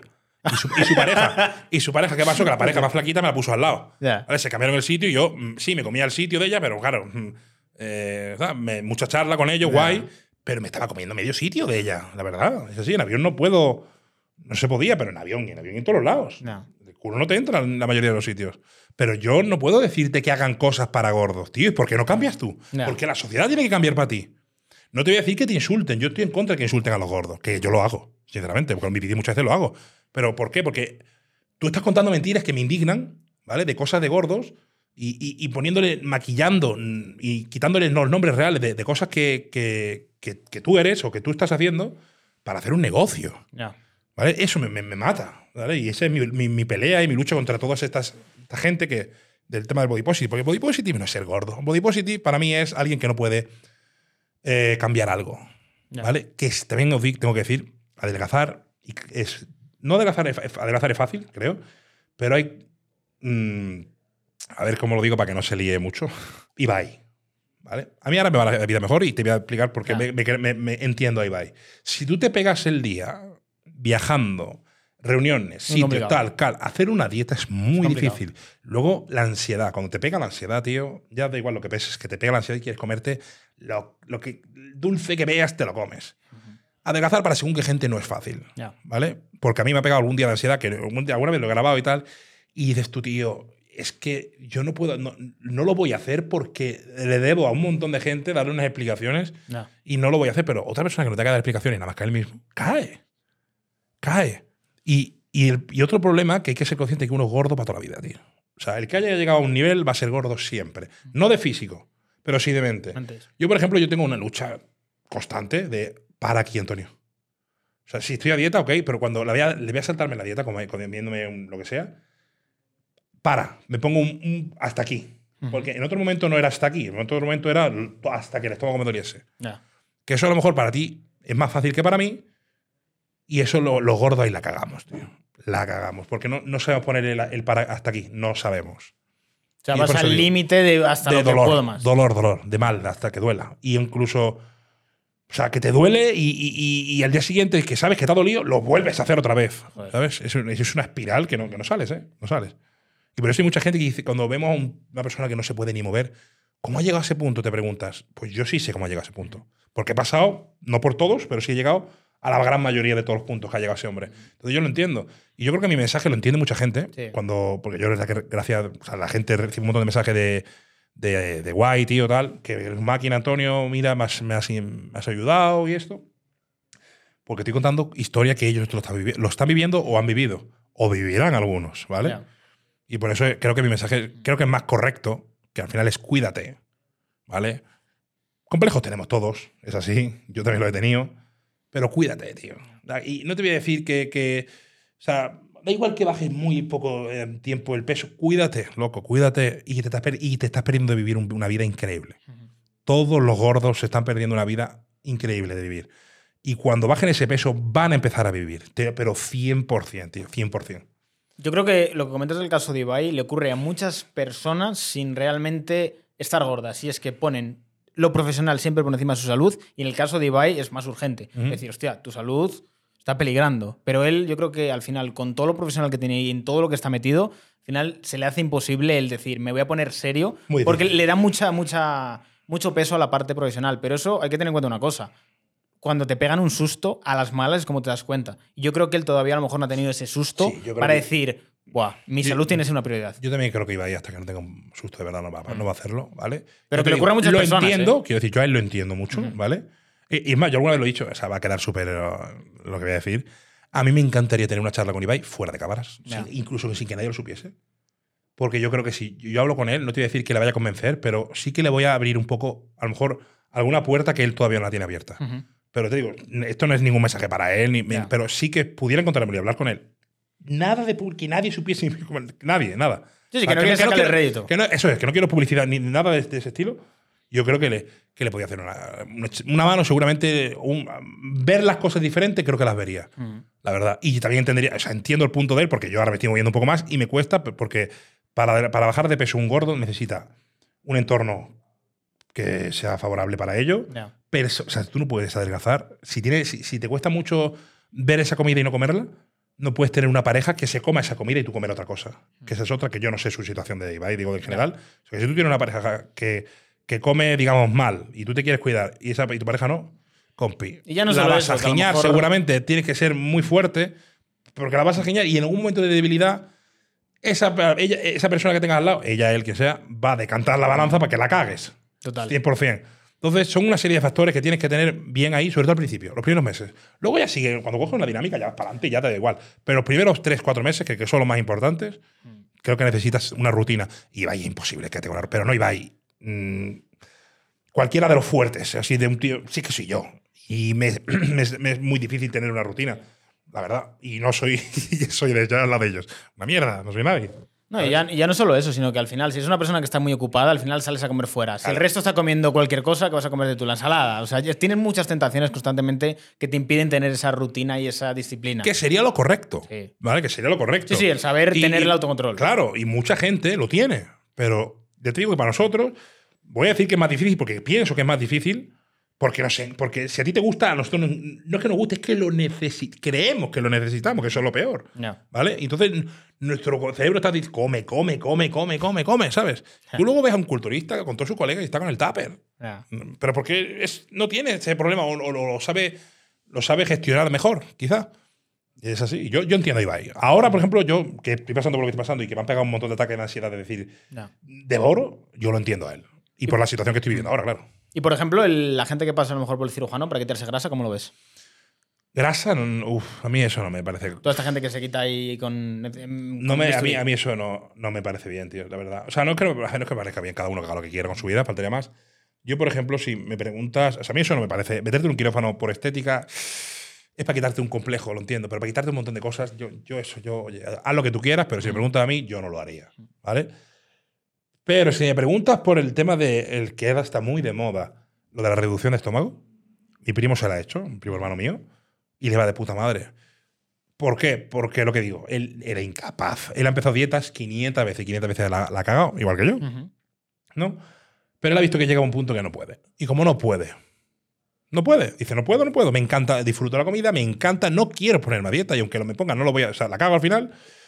Para mí es una opción que hay que me gustaría que fuese la última de todos. O sea, que inténtalo todo y luego recurre a meterte en un quirófano para mí. Porque te puedes caer la, la vida, la puedes perder en un quirófano en cualquier momento, ¿vale? No. La gente. Es que creo que se está normalizando mucho ir a un quirófano No, no, mucho. por cualquier cosa, ¿vale? Es una opción que está ahí, que es buena. Yo te digo, mi primo ha perdido 50 y pico kilos ya, el tío. Y es una opción que, que, que está ahí y me parece muy bien, pero que sea la última. O sea, que diga, yo ya no puedo. Lo he intentado de todas las maneras, no puedo. Mi mente me puede. Venga, pues tiro por esta. Y ya está. Que está ahí, que está bien. Pero la que se. Quitarte un Michelin, hostia, tío, yo qué Ya. sé, tío. A ver, que. Yo no soy de prohibir nada ni de ver mal nada, pero. Tío, creo que hay mil maneras de hacerlo y sin que entrar en un quirófano. Pero ya te digo, que cada cual haga lo que le dé la gana con su vida. Y por ejemplo, con el tema de la química, ¿cómo lo verías? El que haya gente que utilice esta química para bajar de peso. Cualquier tipo de química anabólica Sí. eso, ¿no? Sí. Mal. Mal porque lo que te está quitando por un lado te va a venir por el otro. O sea, No. es que no lo veo. Es que no, es que no, no es necesario, tío. No lo veo necesario. Y mira que veo mucha gente. ¿Puedo decir que cosas? Sí, sí, problema. Veo mucha gente abusando de la hormona de crecimiento, del clenbuterol, Insulina. de, de- de insulina, ahora la moda que se está sacando sin insulina, Sí. en, los en, los- en las farmacias. Si luego, ¿qué? Si vas a volver, compi. Si es que vas a volver. Si es que eso es una cosa temporal, que vas a volver a la misma. Que el problema de los gordos está aquí. Ujú.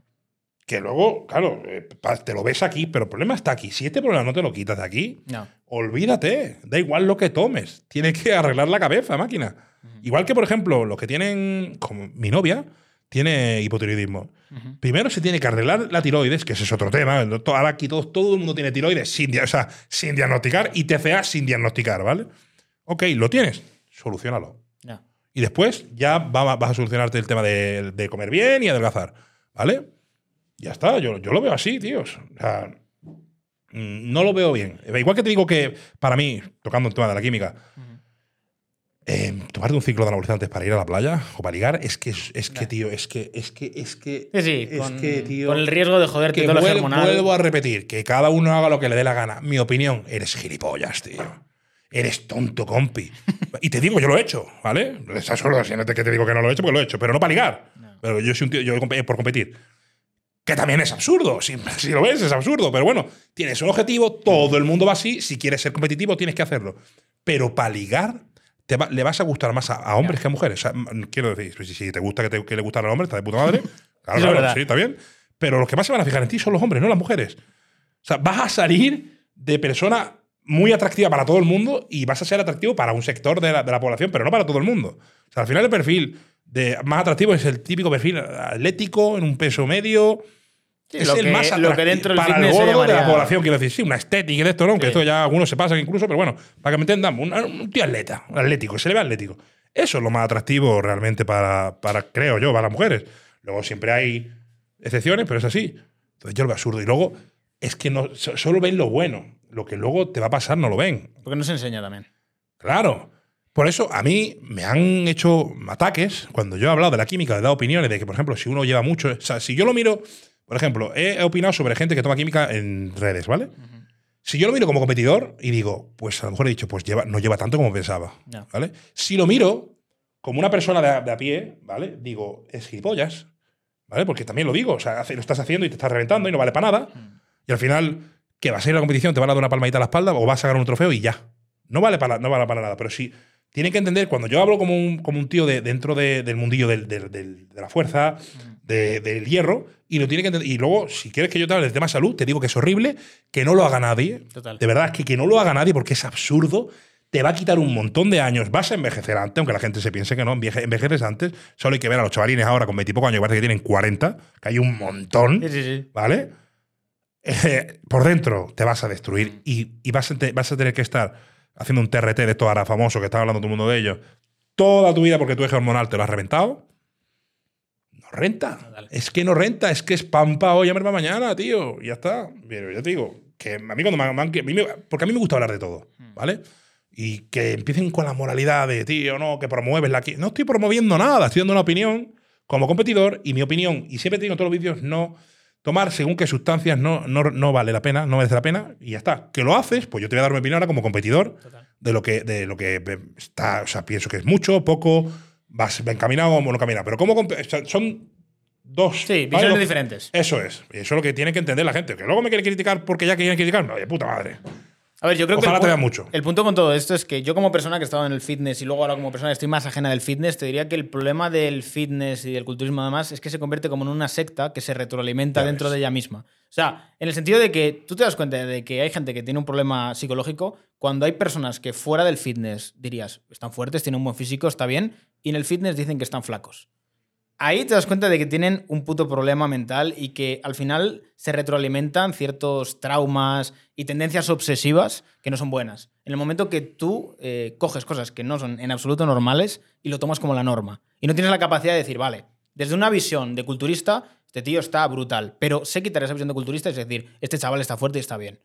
Y yo creo que ahí viene uno de los problemas, que la gente normaliza unas cosas y unas dinámicas que no son normales. O sea, yo lo he visto cuando estaba en el fitness y lo he visto fuera, que la gente que está en el fitness se cree mucho más importante de lo que realmente es. O sea, en realidad es como, cuando tú sales del fitness dices, nadie sabe quiénes sois, nadie sabe lo que hacéis y sois bichos raros haciendo cosas de bichos raros creyéndoos los putos amos. Y es la realidad. Sí, sí, sí, sí, totalmente. Y friki. O sea, Sí, queda, sí, queda como un friki, como un friki, no hay más.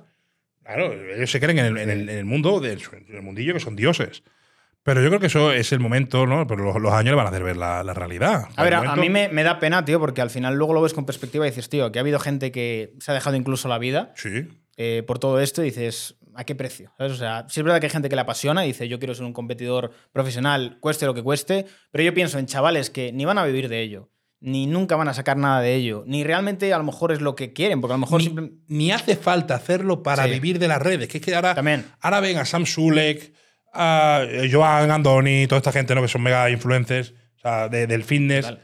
y creen que la obligación para llegar ahí es tomar química. Total, mira, miradme a mí, o sea, yo viví de ello durante un tiempo y era natural y no tenía un físico espectacular. Lo que pasa es que ahora yo creo que se creen que la clave es el físico y es más el decir, ser un tío carismático, divertido, que entretiene.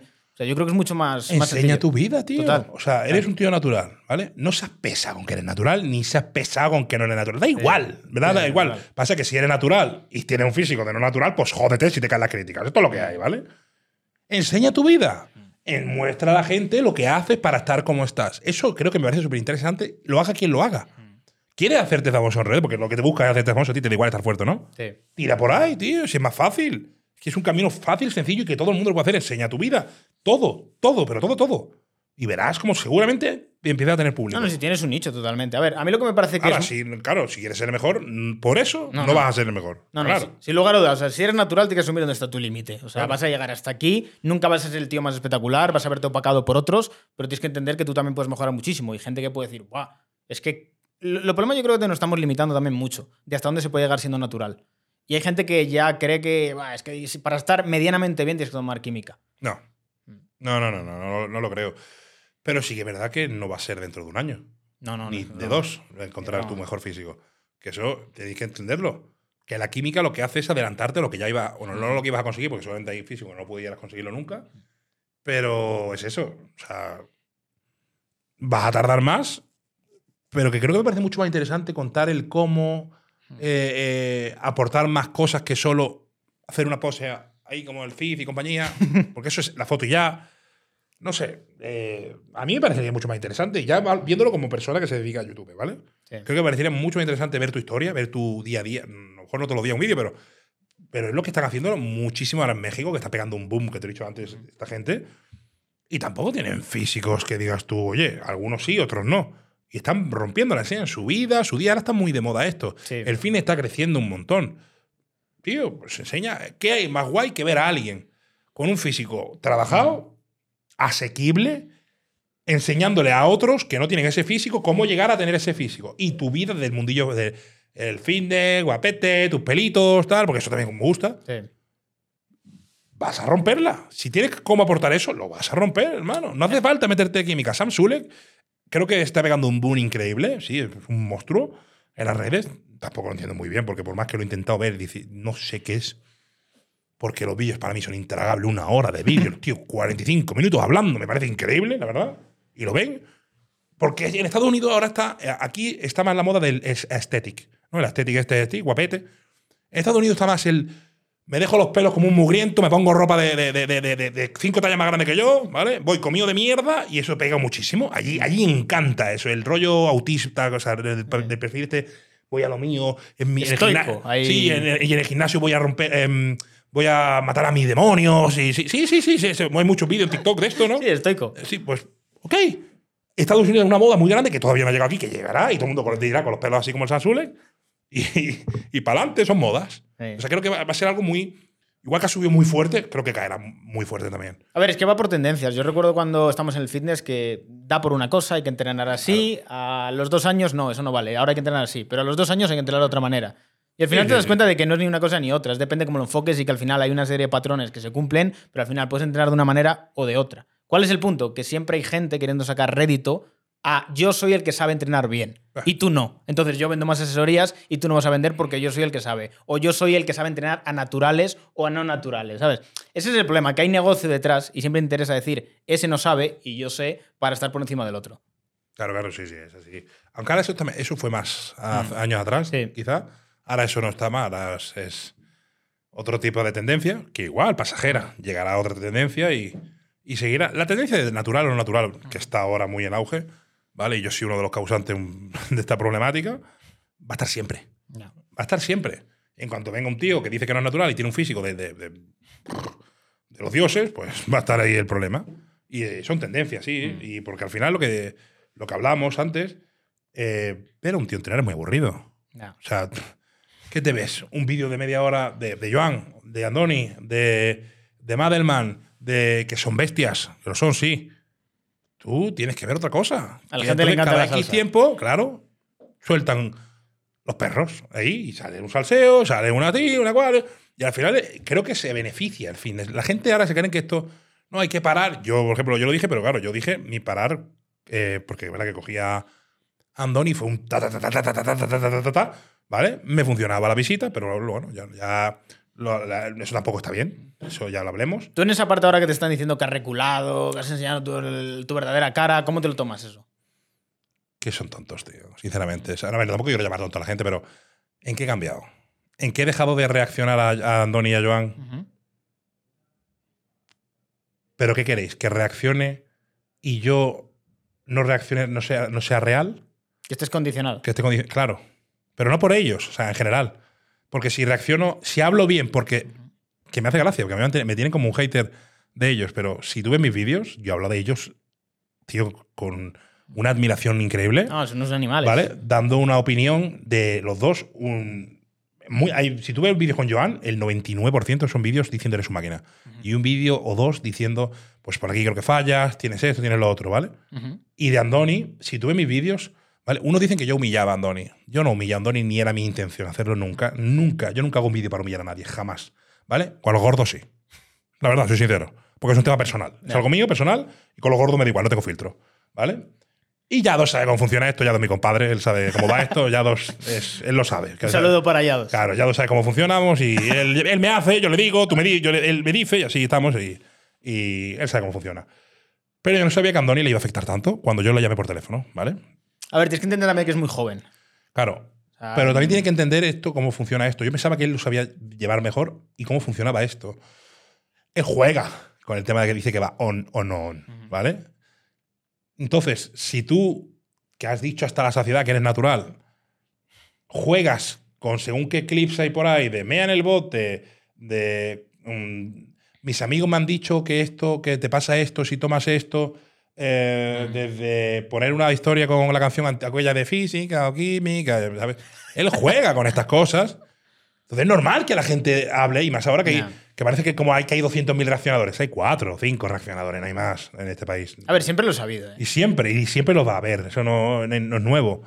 Y que, y que le afecte tanto, a mí me chocó cuando yo sé de primera mano que es un loco de las métricas de- de- de- de todo, de, de, eh, gente que le sigue, de cómo le sigue, de dónde, qué edades y cómo funciona esto. O sea, yo pensaba que el tío sabía...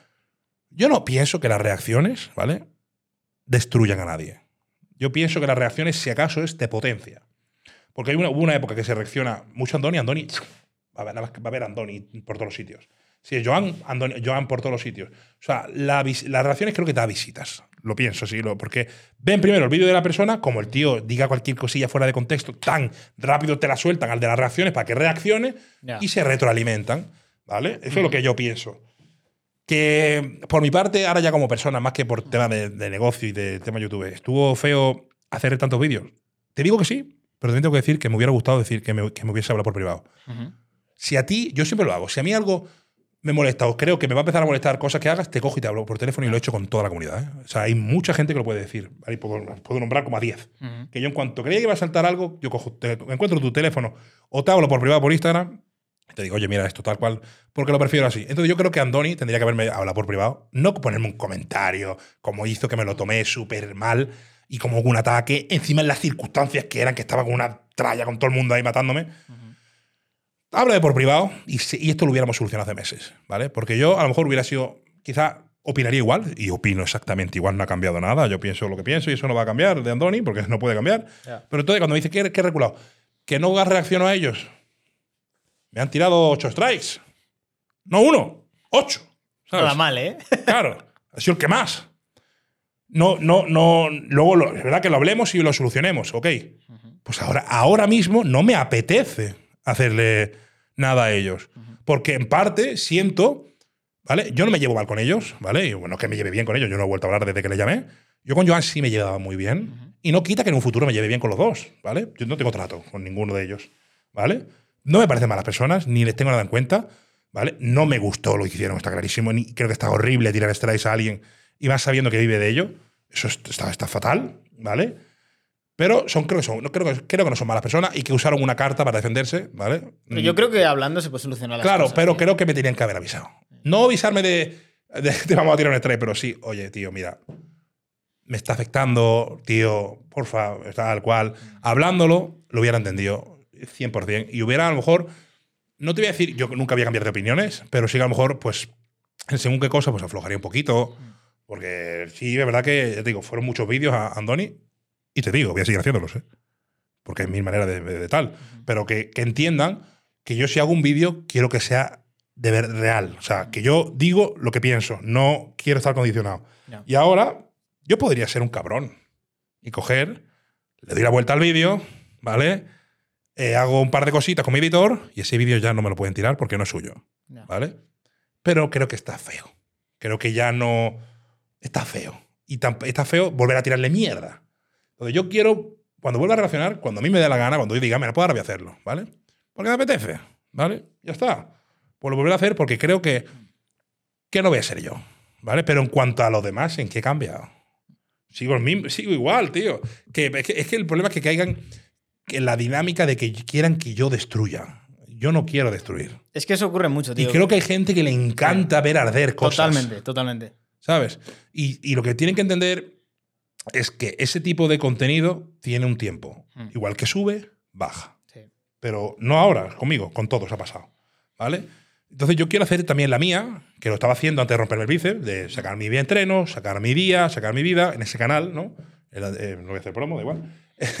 y ahí tirar mi, mi mierda mía, ¿vale? Las reacciones las sigo, las sigo haciendo a día de hoy, vamos, eh, igual, pero no quiero, no quiero sentirme condicionado, ya te digo, a lo mejor el mes que viene ya estoy subiéndolo de nuevo a ellos, porque encima creo que también tengo que decir que a mí ellos nunca me han dicho que deje de reaccionar. Ellos me, me- me- me dijeron como, tío, sigue haciéndolo, tal cual, ¿vale? Pero entiende esta situación, ¿ok? O sea, que ni, el, ni, ni, ni son tan malos como lo están pintando, ¿eh? ni son tan buenos tampoco, porque lo que hicieron lo hicieron y, y es real.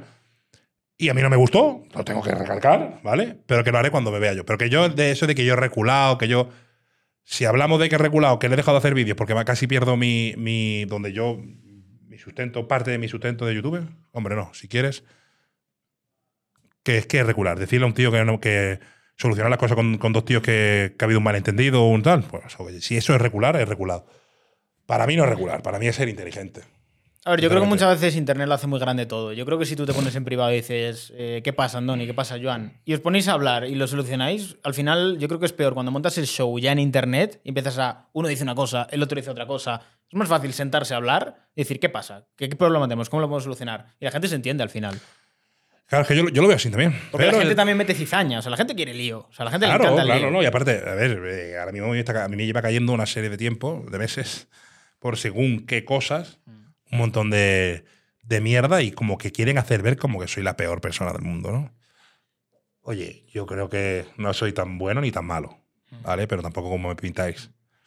Y creo que, la, por ejemplo, te lo dije antes, las reacciones están muy bien, pero sin inventarse cosas, sin insultar.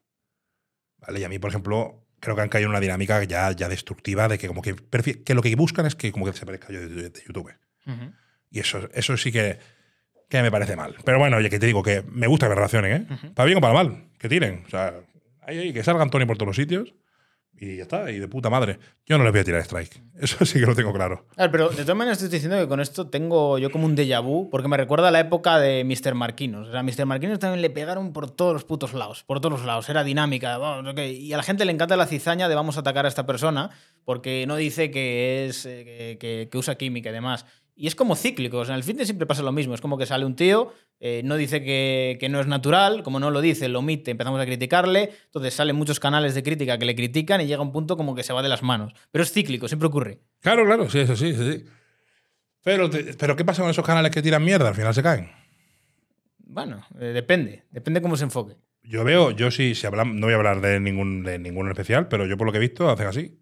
Uh, luego otra vez otra polémica. Uh. A ver, Entonces, vivir de la polémica es complicado. Eh, claro, eh, que lícito. Mm. ¿Vale? Pero yo que sé, que, que, lo he dicho, que, que, no. Yo quiero cambiar un poco esa dinámica, quiero seguir haciendo reacciones, voy a ser duro igualmente. Y con ello volverá a ser exactamente igual. Pero no veo tampoco el momento, ahora mismo la situación. A lo mejor mañana sale un vídeo de Andoni eh, con un. Con, todo rajado y tiene como que salir a batallar, ¿sabes? Y lo voy a hacer. O de Joan, de Joan, lo que sea, pero es que no me apetece. No. Ahora mismo, más que nada, es que no me apetece, sinceramente. No es porque yo tenga miedo de nada, porque no tengo, ya, ya he dicho, puedo, es muy fácil hacer un vídeo de ellos sin que me lo puedan uh -huh. reclamar, pero no me apetece. Y eso no significa que seamos mega amiguis y que la maculos a nadie, porque eso sí que no lo voy a hacer. Uh -huh. Ni a ellos, ni a nadie. Ya te digo, no tengo nada en contra de nadie, yo hago la mía y, y listo. Eso es lo que creo. Y por ejemplo, con el tema que hubo también polémica de lo de Hero Fitness, ¿cómo lo ves? En plan, que te dijeron que no tenías que haber reaccionado, no sé, que no sé cuántos. Esa, esa yo, bueno, lo he dicho en otro sitio, yo ahí me equivoqué. Pero no me, te digo en qué me equivoqué. El vídeo lo subiría 500 veces. Uh -huh. Exactamente igual. ¿Vale? Sí, pero a lo mejor que el tener respeto a ese tiempo, de dejar un poco tranquilo. Yo lo siento, no. Lo seguiría haciendo igual. O sea, subiría el vídeo igual de rápido, igual de tal. ¿Vale? Yo te digo, a mí me llega la información a las 11 de la mañana. ¿Vale? Y todos los que estamos metidos en el mundillo lo sabíamos. La hora, ¿vale? Pero estábamos un poco a la espera. Y sale Vera, ¿vale? La, su mujer de, de héroe. Y lo sale en Instagram confirmándolo sobre las 3 o 4 de la tarde, creo que era. Y yo hice un directo y lo subí y tal, y luego lo subí a YouTube, ¿no? ¿Qué es lo que hice mal? De que yo me arrepiento muchísimo y por el cual le pedí perdón a ella privado y lo hice públicamente. Subirla a ella llorando. Yeah. Eso es lo malo. Tú puedes dar un vídeo de que se ha muerto quien sea, ok, como una información, sin entrar en polémicas, sin entrar en nada, pero creo que sacarla a ella llorando mm, no me molaría nada que saliese mi padre o mi madre que no salen porque no son gente famosa de las redes, que hay que contar que ella es influencer. Sacarla a ella llorando, si lo veo desde una perspectiva mía de mi familia, no está bien. ¿Vale? No está bien. Y eso es lo único que me arrepiento de lo demás. Lo haría, lo haría 500 veces, tío. De verdad. Que me, igual que me critiquen eso. O que monetice el vídeo, que me dijeron que moneticé. Y, o sea, me dedico a YouTube, hermano. ¿Que estamos tontos o qué? O sea, de verdad, es que yo, yo, para mí eso no tiene... ¿Que quieres criticarlo? Criticarlo, ok Pero, pero sí que al final, luego, cuando eh, decís, no, yo no quiero hablar y me, hace- me hacen cuatro vídeos opinando sobre lo que yo he hecho, estás hablando también de, del tema. Me, te, te digo, me arrepiento de eso, mucho, de haber subido a la chica, la verdad, me parece horrible, pero lo demás lo volvería a hacer 500 veces. A ver, yo creo que también está la parte de, de la cercanía, porque yo recuerdo cuando se murió Dallas McCarver o Rich Piana, es como, como se ve algo más lejano y se ve como alguien más, mucho más lejos. O sea, yo he visto estas reacciones de la autopsia de Dallas McCarver. O sea, se sabe hasta cuánto le medía el corazón, cuánto todo lo que tenía, Sí, todo lo sí. que consumía. Y yo creo que al ser algo más cercano, que toca la comunidad de, de España y demás, y estar también la parte de la pareja y demás, yo creo que ahí ha habido esa parte de decir, oh, tío, cuidado. Pero cuando pasa con los americanos lo tenemos como más distanciado, por así decirlo. Pero lo mismo, en verdad. Bueno, en la práctica si te sí. pone a mí, digo, si te pones a mí, yo a él no lo conocía persona. Ni nunca había hablado, de- nunca había hablado con él. Para mí, él, aunque sea español, y Dala McCalver son lo mismo. Son dos tíos de influencer del mundillo fitness y ya. O sea, a ver, que es español, joder, me da, me da pena porque el tío me caía de puta madre. No, un momento. Y me, y me molaba mucho lo que hacía, la verdad. Sí, sí, Eh, eso claro. que ahora, le está- ahora muchos están tirando mierda ahora que ya no está.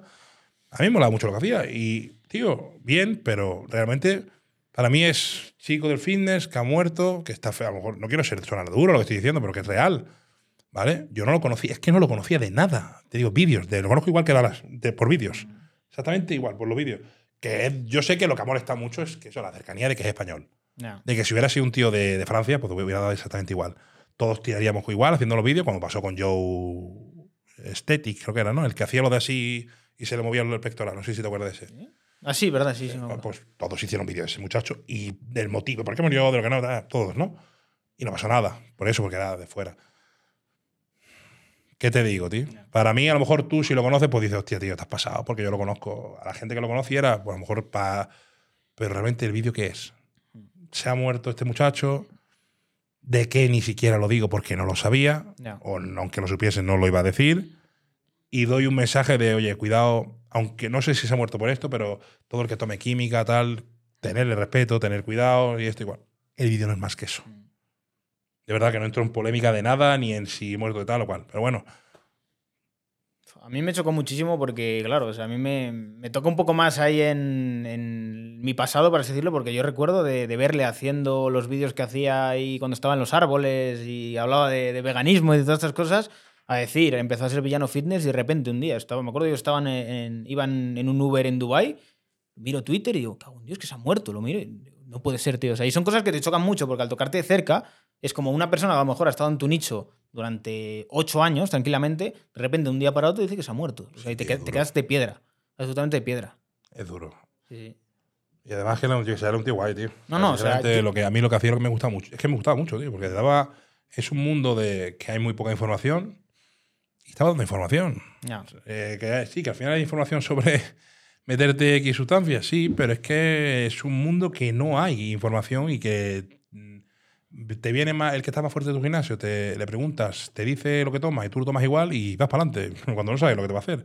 Y este hombre pues te daba, bueno, en los vídeos que hacía para mí no me parecían mal, me parecían muy guay. sí, ya tío, que consumes, intenta consumir de la manera más segura posible. Para mí sí, que Y no cometes errores. para mí sí, estaba muy guay, la verdad. Ya, a, ver, a ver, yo creo que al fin y al cabo hay veces más información sobre consumir drogas de otro tipo que este tipo de drogas que a lo mejor se hacen de manera deportiva y yo creo que a lo mejor si se diera un poco más de información al menos se podría hacer de manera más segura. Sí, sí, sí, estaría guay.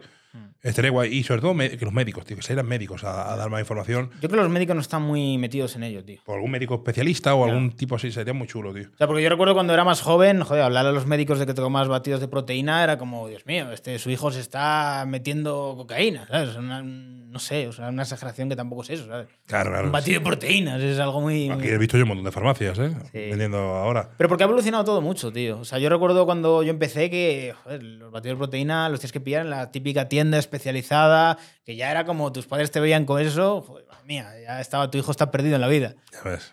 Sí, ya cambia, cambia mucho la sí, sí. dinámica, tío. Pero bueno, yo creo que, que- que está guay que, que haya un- una educación, ¿no? Para hacer. Sí. Ya que lo haces mal, por lo menos que estás haciendo algo nocivo, que sea menos nocivo. O dentro de lo malo, malo, que no sea tan malo. Creo.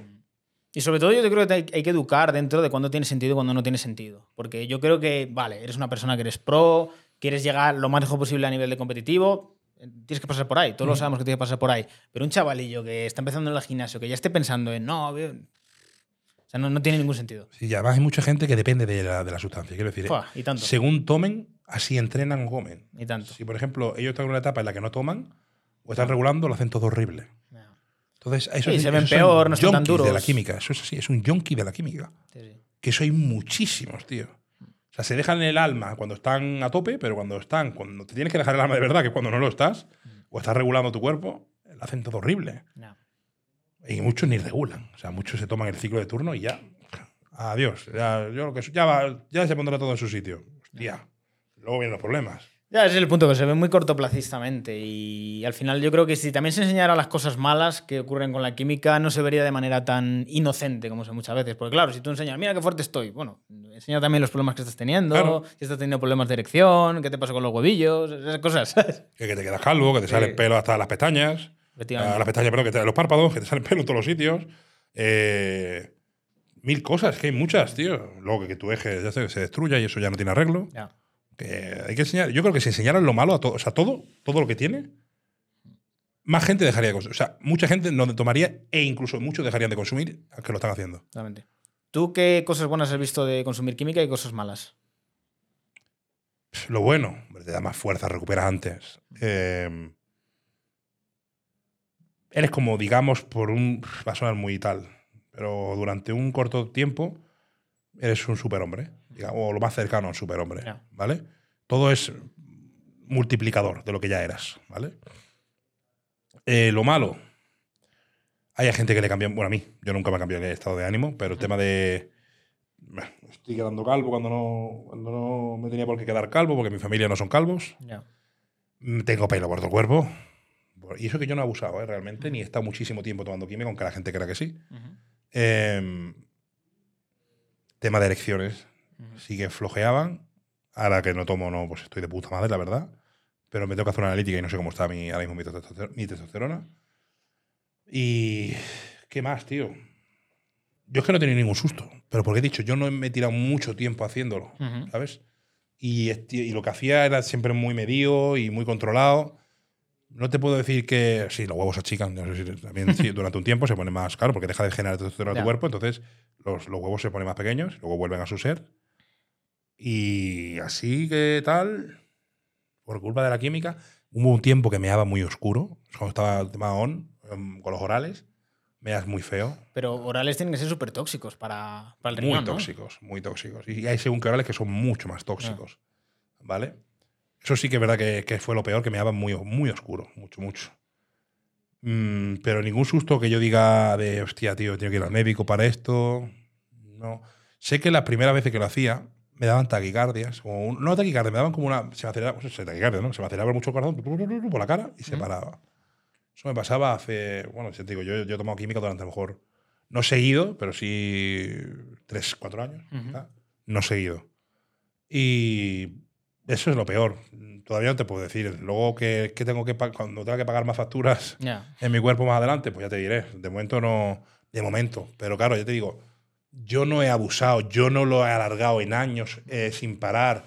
Yo he regulado muchísimas veces. No, su- supongo e intuyo que mi eje estará tocado. Ya desde cuando me haga la analítica, porque hace ya cuatro o cinco meses que no nada, tendré que salir. Si tengo la testosterona por el suelo, pues tendré que hacer un TRT. Mm, yo qué sé, yo, y eso que yo lo hacía por competir.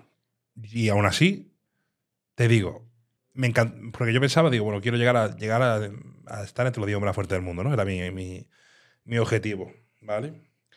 Antes de empezar con el tema YouTube y tal. Pero yo ahora lo veo y veo que hasta en el mundillo ese está manchado, no solo por la química, Ujú. ¿vale? Que esa gente toma una burrada de, de mierdas, ¿no? Es que dices tú, ni siquiera me va a resolver la vida ser el hombre más fuerte Sí, del no mundo. le sacas nada. Muy poco. O sea, no, ya no es por dinero, es que no me va a valer para nada. Sí, para decir que sí, muy sueño, soy el más fuerte del mundo, todo el mundo. Mm. Tiene, todo hombre tiene esa cosita de, de la fuerza, ¿no? porque todo el mundo lo tiene, es tal.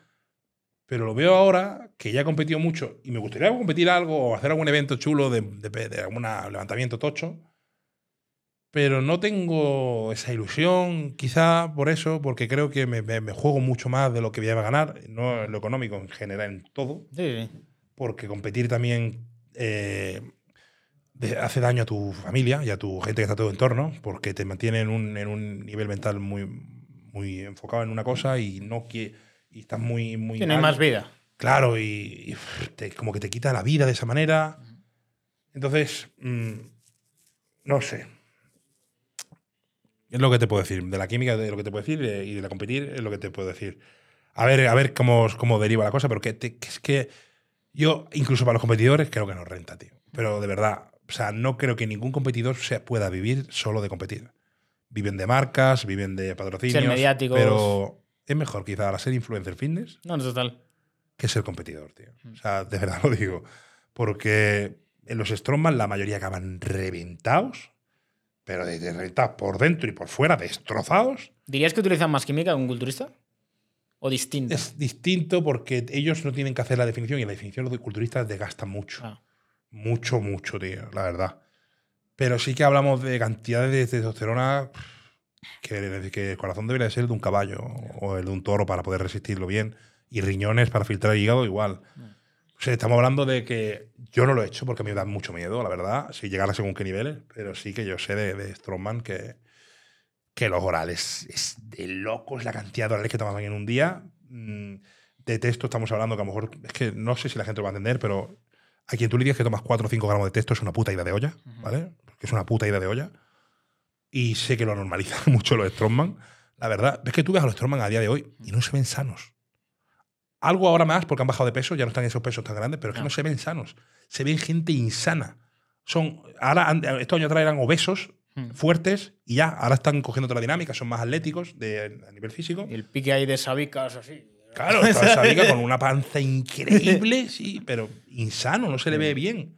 Entonces creo que los Strongman, eh, y luego la destrucción que lleva su cuerpo. Mm. La mayoría tienen eh, roturas de bíceps, de tríceps, pectorales, mm, de piernas, eh, cuádriceps, operaciones. Yo esa vica, yo cuando la, la vi en primera vez, tenía eh, operaciones por todo el cuerpo. O sea, tenía, tenía un- los, dos, los dos tríceps operados.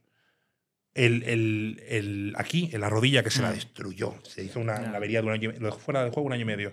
Tiene otra operación tochísima en una de las rodillas. Yo es que creo que hay pocas cosas que ese tío no se haya roto. Y estamos hablando del mejor de todos los tiempos. Porque nadie, no había nadie mejor que él. Y, y- y luego lo veo y sí, como fan de su carrera era un máquina.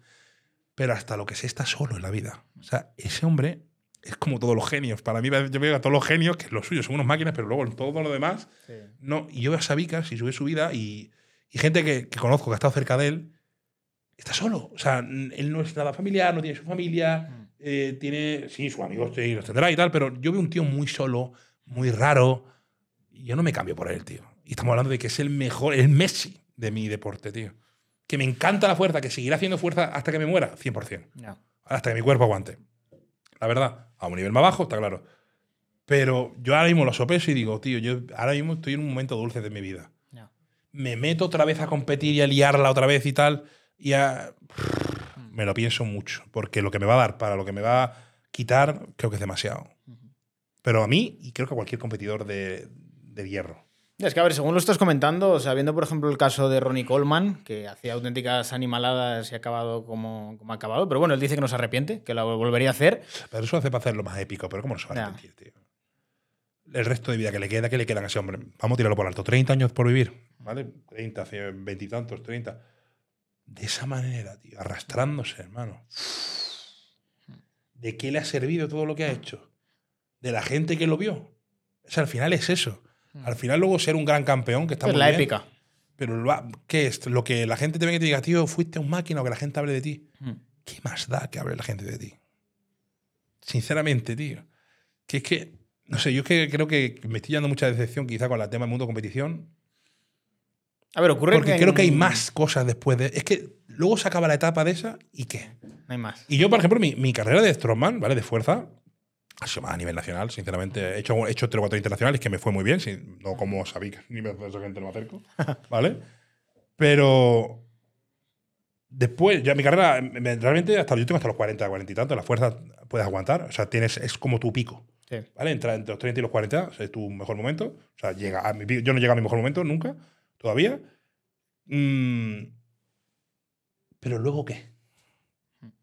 Venga, cumplo 40 años, imagínate, consigo todo un montón de cosas, ¿y luego qué? Te has dejado un montón de años de tu vida, no de que los que han pasado, sino que no vas a vivirlos, porque te lo has quitado de vivir de, de que- de- con, la, con la destrucción de tu cuerpo. Y aunque, imagínate, no te vayas quitado años de vida, todas las facturas que vas a tener que pagar a nivel físico, Unas cuantas. que vas a tener que llevarlas los siguientes 30, 40 años, ¿has rentado? Mm. Hostia, tío, no lo sé. Yo creo que no, ¿eh?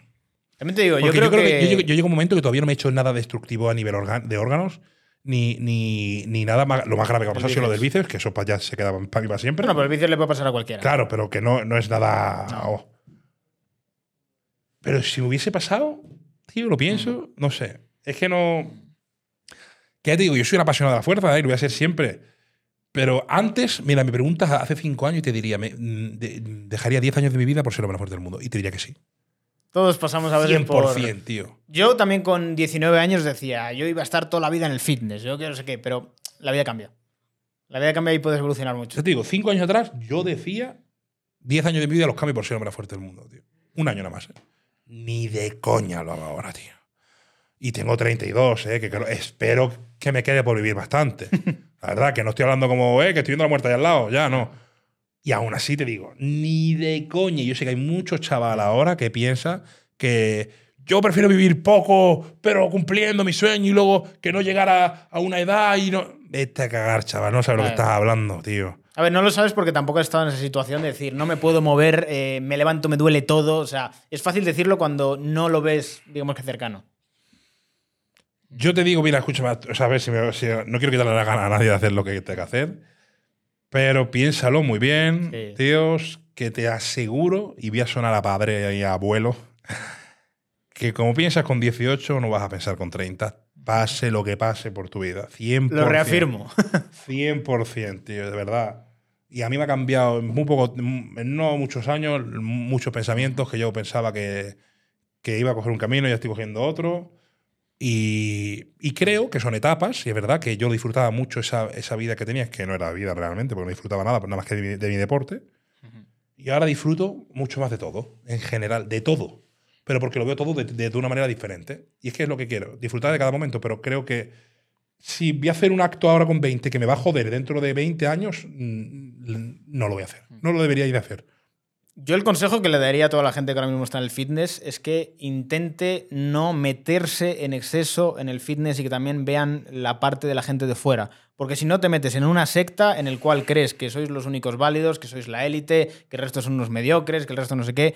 Y la realidad es que la vida va de muchas más cosas que eso. Y muchas veces la gente no se da cuenta hasta que sale fuera. Cuando sales fuera, te das cuenta de que hay una secta que tú crees que oh, somos lo mejor, el resto no sé qué.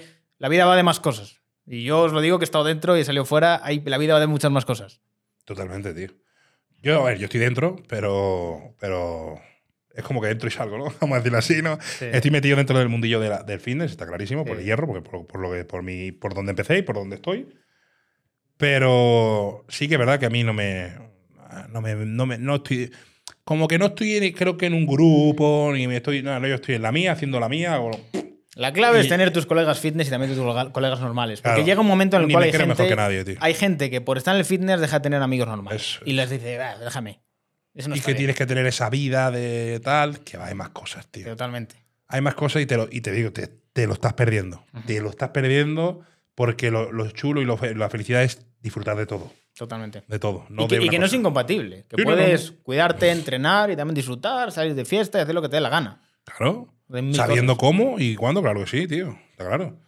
Y que, y que mm, otra cosa pa- para los competidores, porque hay mucha gente que compite por obligación. Que se lo autoobliga, venga, vamos a competir. Nah. Tío, hay gente que no te le está haciendo feliz competir. O porque tienen que sacar contenido. Ah, eso si es otra. no, esa es es otra. otra. Esa es otra. Pero, si no te hace- pero es que si no te hace feliz eso, el contenido va a ser horrible. Nah. De verdad, ¿no? Hacer lo que os haga feliz, si no. Mal, tío, mal. A ver, yo entiendo el negocio, y el negocio es el negocio, está claro. no- eso no lo voy a, no lo voy a obviar. Pero hazlo de otra manera. Pero mira, te voy a poner un ejemplo para que se vea que no hace falta tampoco eso. Un tío como Juan Faro. Es un tío que ha competido, que ha tenido un perfil más competidor, pero cuando mejor le ha ido es cuando se ha puesto yo entreno, lifestyle y ya está. Y puede vivir de ello y vive muy bien de ello. Sí, y enseña otro tipo de cosas, tío. Ahora el tema del hielo, este de las Sí. mañanas, de mañana sin hielo, sí, sí, sí. lo hace mucho y le está yendo de puta madre. Oye, que es que hay muchas maneras de hacer las cosas, que no es todo el tío que estás viendo ahí, Mm. que la está rompiendo ahora en redes y ya. Otra cosa. Totalmente. Haz otra cosa. También quiero hacer un disclaimer, que con esto podemos abrir un melón bastante grande, y es que nos centramos mucho a hablar de química en la fuerza, nos centramos mucho a hablar de química en el culturismo, pero en cualquier deporte de élite hay química. Lo que pasa es que no se ve porque no es palpable, pero la hay. Claro, y esa es otra crítica que me llegaron a mí, porque yo defendí un poco a Villano, ¿no? En su momento, de que a mí no me parece. O sea, cada vez que muere un culturista, ha muerto la química, sin que se sepa la causa, ¿eh? Ya, Es automático y me da mucha rabia, tío. ya, eso es verdad. ¿Vale? Y, que, y que ahí como que yo estoy defendiendo. No estoy defendiendo, estoy defendiendo. Tíos, esperar a ver qué pasa. Que solo que se se pone. puede morir otra cosa. Sí, sí, sí, totalmente. ¿Vale? Y luego no somos hipócritas. Cuando se muere un futbolista de otro de química, cuando sale un, un, un doping de, culturi- de futbolista, nadie habla porque os calláis como perros y veis un, un filón fácil ir a por el culturista. Es que es lo que veo, ¿sabes? Y ahí salí yo, no lo supe defender bien porque lo defendí irregular, lo de, lo de villano. Pero es que siempre es lo mismo. Muere Sí. un culturista, se ha muerto de química. Oye, pues se ha muerto de, de, yo qué sé, se ha atragantado o se ha, o se ha chocado contra una pared con un coche y no lo sabéis todavía. Totalmente. Y eso a mí me da mucha rabia. Porque, tío, no, no, no está bien. Y luego le pasa a otros deportistas y no. Total. Se ha muerto de otra cosa. No, no, no, eso no está bien, tío. No, a mí es lo que no me parece bien. A mí lo que me da pena sobre todo es que solo se le pone foco cuando se muere alguien. Sí, sí. No cuando alguien ha ganado algo, cuando o alguien... cuando un levantador se destroza. Sí, Rollo, le- que se levanta tal, la sentadilla y se, ¡buah! y se parte la rodilla. es. Cuando eso pasa una vez en un millón. Mm. O lo que me pasa a mí del bíceps, ya, ¿sabes? A ver, es que lo que ocurre muchas veces con tanto la fuerza como con el culturismo es que como es palpable la parte de, de- de la química, porque es físico, Sí, se ve en todo ve. eso, es más evidente la crítica. Pero cuando coges a lo mejor uno de la NBA, mm, no, no se palpa el hecho de que usan química, pero usan química, porque ese nivel de rendimiento de te juego eh, un partido en Arizona y al día siguiente te lo juego en, yo qué sé, en, en Sacramento, Bueno, donde sea. También, también se ve en lo físico. Hay físicos que cambian mucho. En la NBA. Pasan de Europa a la NBA, se cambia. Pero se ve que hay deportes que no. Mm. que es mejor que como han crecido con ellos, Ya. no quieren romper ese, esa, eso, O sea, eso te bonito. aseguro, Antonio, que ahora mismo estamos hablando aquí y yo digo que en la NBA usan química y dirán, ¿qué dices? No sé qué. Claro que usan química. O sea, como en 100%, todo deporte de élite. 100%, pero en todos. Sí, sí, sí. Pero esto me va a decir, cállate, porque como tú has usado, quieres que decir que todos han usado y ya. No, show, no va así, tío. No estoy viendo que ahora se rompen más récords que nunca en los últimos 10, 15 años. ¿Qué pasa? ¿Que los de antes eran más malos? ¿Que ahora son mejores los médicos y, te- y les hace mejorar? ¿Qué estáis hablando, tío? O sea, correr 100 metros, los corre 100 metros todo el mundo de la misma manera. No ha cambiado nada. Pueden cambiar tu manera de recuperarte, porque los medios y tal, pero de, de- de que te hagan hacer las cosas mucho mejor. Ahora me va a salir un tío que te va a poner un texto así de grande en comentarios Sí. diciendo eh, por qué eh, ha mejorado las- la Y- y manera el- de y- entrenar. Y, el futbolista se recupera en la lesión en tiempo récord por arte de magia y por los batidos de. ¿Sabes? Sí. Eh, todo. Y aparte, entender el fútbol, por ejemplo. NBA, negocios que mueven Claro. burradas de millones. Claro, es el show. Negocios que si no se mejoran las estadísticas, negocios que no funcionan porque son estadísticos puros. Y eh, no, no, no, no, no, punto, ya está. Si no lo queréis entender es porque habéis crecido como yo, Sí. con que el fútbol es magia, pasión eh, y diver- ¿sabes? Es así, un sentimiento, pero el fútbol es un negociazo, como Sí. todos los deportes a día de hoy, ¿eh? Fútbol de élite, quiero decir. Y si no lo queréis ver de esa manera, ok, sigue en tu, en tu mundo y ya está. Y el fútbol a lo mejor no lo puedes a lo mejor ver tan palpable, tío, pero en la NBA que se meten tres partidos a la semana, es como, ¿cómo puedes tener ese rendimiento? Sí, Jugando sí, a nivel de élite, es como pues, Y, una y tíos tan grandes que se recuperan más lentos. Claro, es que es así, que los tíos grandes se recuperan más lentos. Sí, sí. Bueno, bueno, si quieren seguir creyendo eso, que sigan. Pero ya digo que está- está- es incorrecto. A ver, ningún deporte de élite en sí es sano. O sea, porque llevas el nivel de rendimiento muy, muy alto y cuando llevas ese nivel de rendimiento tienes que despuntar por algún lado. Tienes que salir por algún lado. Sí, claro, pero eso ah, incluso te metas química o no. Sí. Sea, eso- el- Bueno, el- incluso se podría decir a veces que la química te puede, de cierto modo, proteger de ese sobreesfuerzo. Ah, es pero te va a salir por otro lado. Sí, sí, claro. No, no, el deporte de élite incluso mm, destruye hasta tu familia, tío. O sea, puedo decir que, que creo que te la destruye. Que tienes que estar muy bien también mentalmente, que ese es otro tema del que se podría hablar. ¿Sabes? Así, el deporte de élite eh, no es sano ni bueno realmente. El deporte sí, pero el deporte de élite no. Da igual el que sea. Cambiando un poco de tercio, ¿cómo viste lo de Iciar Castro? Vi mucho. O sea, a ver, pobrecita no se ha muerto, que veces. Eh, ella negaba todo lo que yo, mi, mi lucha que yo tengo, tío. Eh, he visto en sitios que decían que no ha muerto de gorda, cuando sale su agencia y diciendo que ha muerto de un infarto. No ha muerto por los lipomas que tenía, lipoedemas, lipoma, no lipoedemas. No, ha muerto de un infarto. No por los lipoedemas, porque esa mujer era muy pasada y era- ya está. Estaba muy gorda, igual que yo, y no pasa nada. Y hay que decir, se ha muerto de eso. Ahora bien, eh, la prensa la, la ha querido como tapar. Eh, otra chica que se demuestra, como los vídeos, que hay un vídeo viral a muerte por ahí, de, de una estadounidense, de, hablando de cuatro influencers que defendían todo el tema este del body positive, este de gordos, y los cuatro han muerto. Joder. Cuatro gordos, chicas y chicos, ¿eh? Cuatro han muerto. Que decían que no había problema. Pues esto es lo mismo. Hmm. La obesidad mata, hermanos. La obesidad mata, lo tengo que decir. Mira, y estuve para subir ese vídeo por lo menos 12 horas pensándomelo, ¿eh? Que hice un vídeo de ella, tal. 12 horas diciendo, ¿lo hago? ¿No lo hago? ¿Me van a trallar? ¿No me van a trallar? Chicos, ha muerto de lo que ha muerto y su peso y dado, ha hecho que se muera de eso. No puedo decir otra cosa. Yo no, no es que me alegre, ni mucho menos, pero que para que veáis que es una evidencia de que la gente gorda no llega a viejo. Y que la obesidad mata. Y mata de verdad. Aparte de que te hace tener una vida de mierda, porque solo había que verla mover, ver, ver mover a esa mujer. O sea, verla, la ves moverse, pobrecita, y se movía horrible. ¿Vale? Yo creo que vida, buena vida de una persona que, que no puede ser una buena vida cuando tú andas, en vez de andas normal, vas así.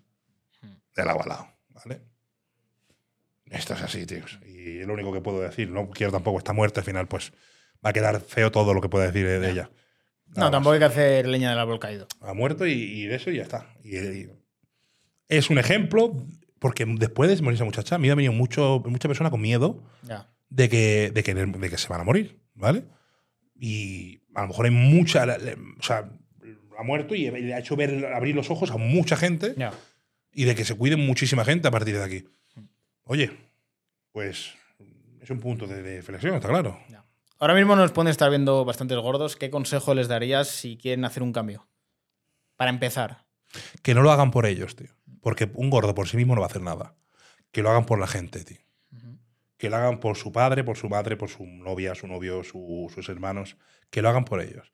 Porque aunque no te lo quieran decir, porque cuando tú entras, en- estás un gordo en una familia, suele estar muy protegido, ¿vale? Y la, la palabra gordo-gorda no se suele usar, es muy raro, es tabú, ¿vale?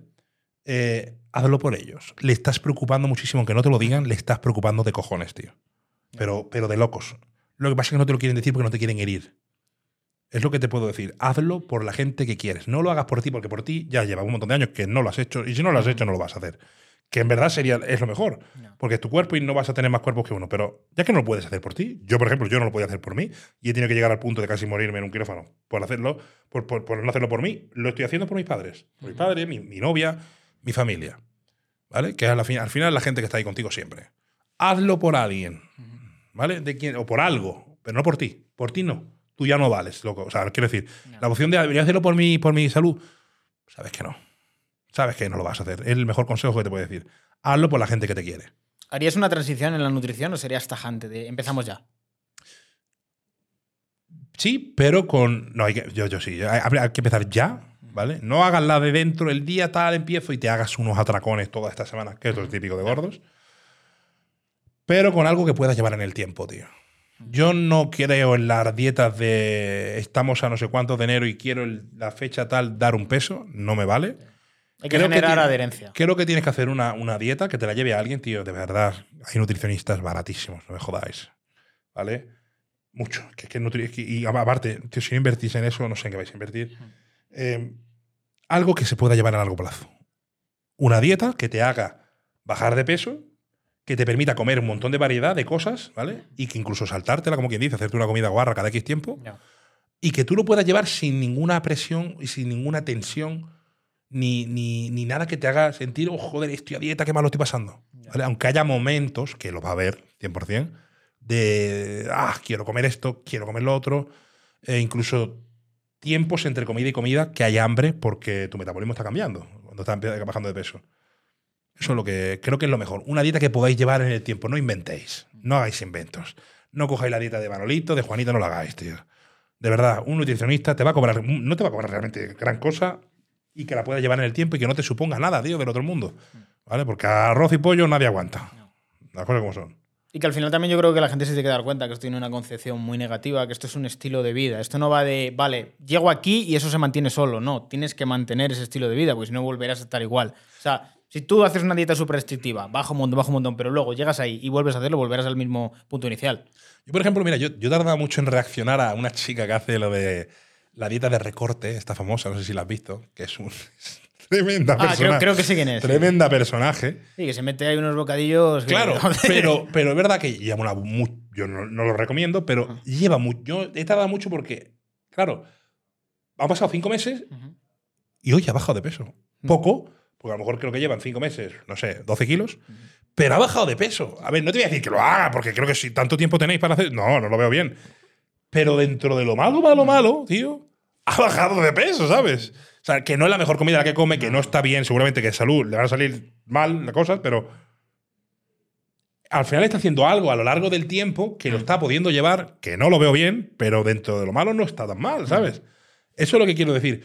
Que tú, yo qué sé, es que el problema de, de- del. Sobre todo, hay mucho tema de atracones de no- nocturnos. Que eso se lleva muy mal, tío. Eso, eso es imparable. Y, eso, y tú tienes que llegar a ese punto de la noche saciado. Porque como no llegues saciado, vaya atraco vas a pegar a mano armada, tío. Y en la, a la nevera y a todo. Es así. Es así. Tienes que buscar a la gente del atracón unos medios, que te lo va a decir un nutricionista seguramente, el que sea, para no llegar a ese punto. Defíneme un atracón, ¿qué se siente? Hostia, en el momento te sientes bien. Eh, al momento que te comes lo último te sientes horrible, tío. Ya. Es la peor sensación del mundo, tío. Te sientes como una mierda. Pero ¿sabes? previamente es como mucha ansiedad, ¿o cómo? Sí, sí, no, un- sí. Y una cosa de incontro- que no estás controlando tú. No te- es como que pierdes el control durante un momento Joder. de ti mismo. Y de que quieres comer. Y que no quieres nada, que ni me hables, tío. Que yo lo único que quiero ahora mismo es comer esto. Y lo quiero comer. Sería como una abstinencia de alguna droga. Sí, que estás- es, sí, que sí. es que realmente un, un gordo no deja de ser un, un yonki de la comida. Ya. Es la verdad. Somos yonkis de la comida. A mí me, estaría, me encantaría todo el día poder comer. mm, Bueno, ahora ya no, pero en su momento. Yo vivía comiendo. eh, llegaba a salir del gimnasio y comía Pringles, dos paquetes de Pringles Hostia. todos los días, tres Monster y tre- tres paquetes de 3D de estas de bolsa, ¿sabes? Los conos, estos de 3D, no sé si sabes. Yo me los comía todas las tardes durante años, ¿eh? Claro, normal, si subí. Aparte de mi comida, ¿vale? Eso a lo largo de la tarde, desde, desde las 6 a las 10 de la noche, ahí en, al, lado, del chino con mis colegas, eh, me lo iba comiendo todos los días, no fallaba, ¿eh? Una bomba, ¿eh? Me- digo, Son casi sí. 500 de cafeína al día. Sí, sí, bueno, y aparte, eso, esa, esa es otra, aparte. O sea, yo era. Y, de- y si ese día yo no tenía eso, o sea, yo un día no tenía eso, hostia, qué mala. Qué mala. mm, Buah, me comía a alguien, tío, mal, horrible.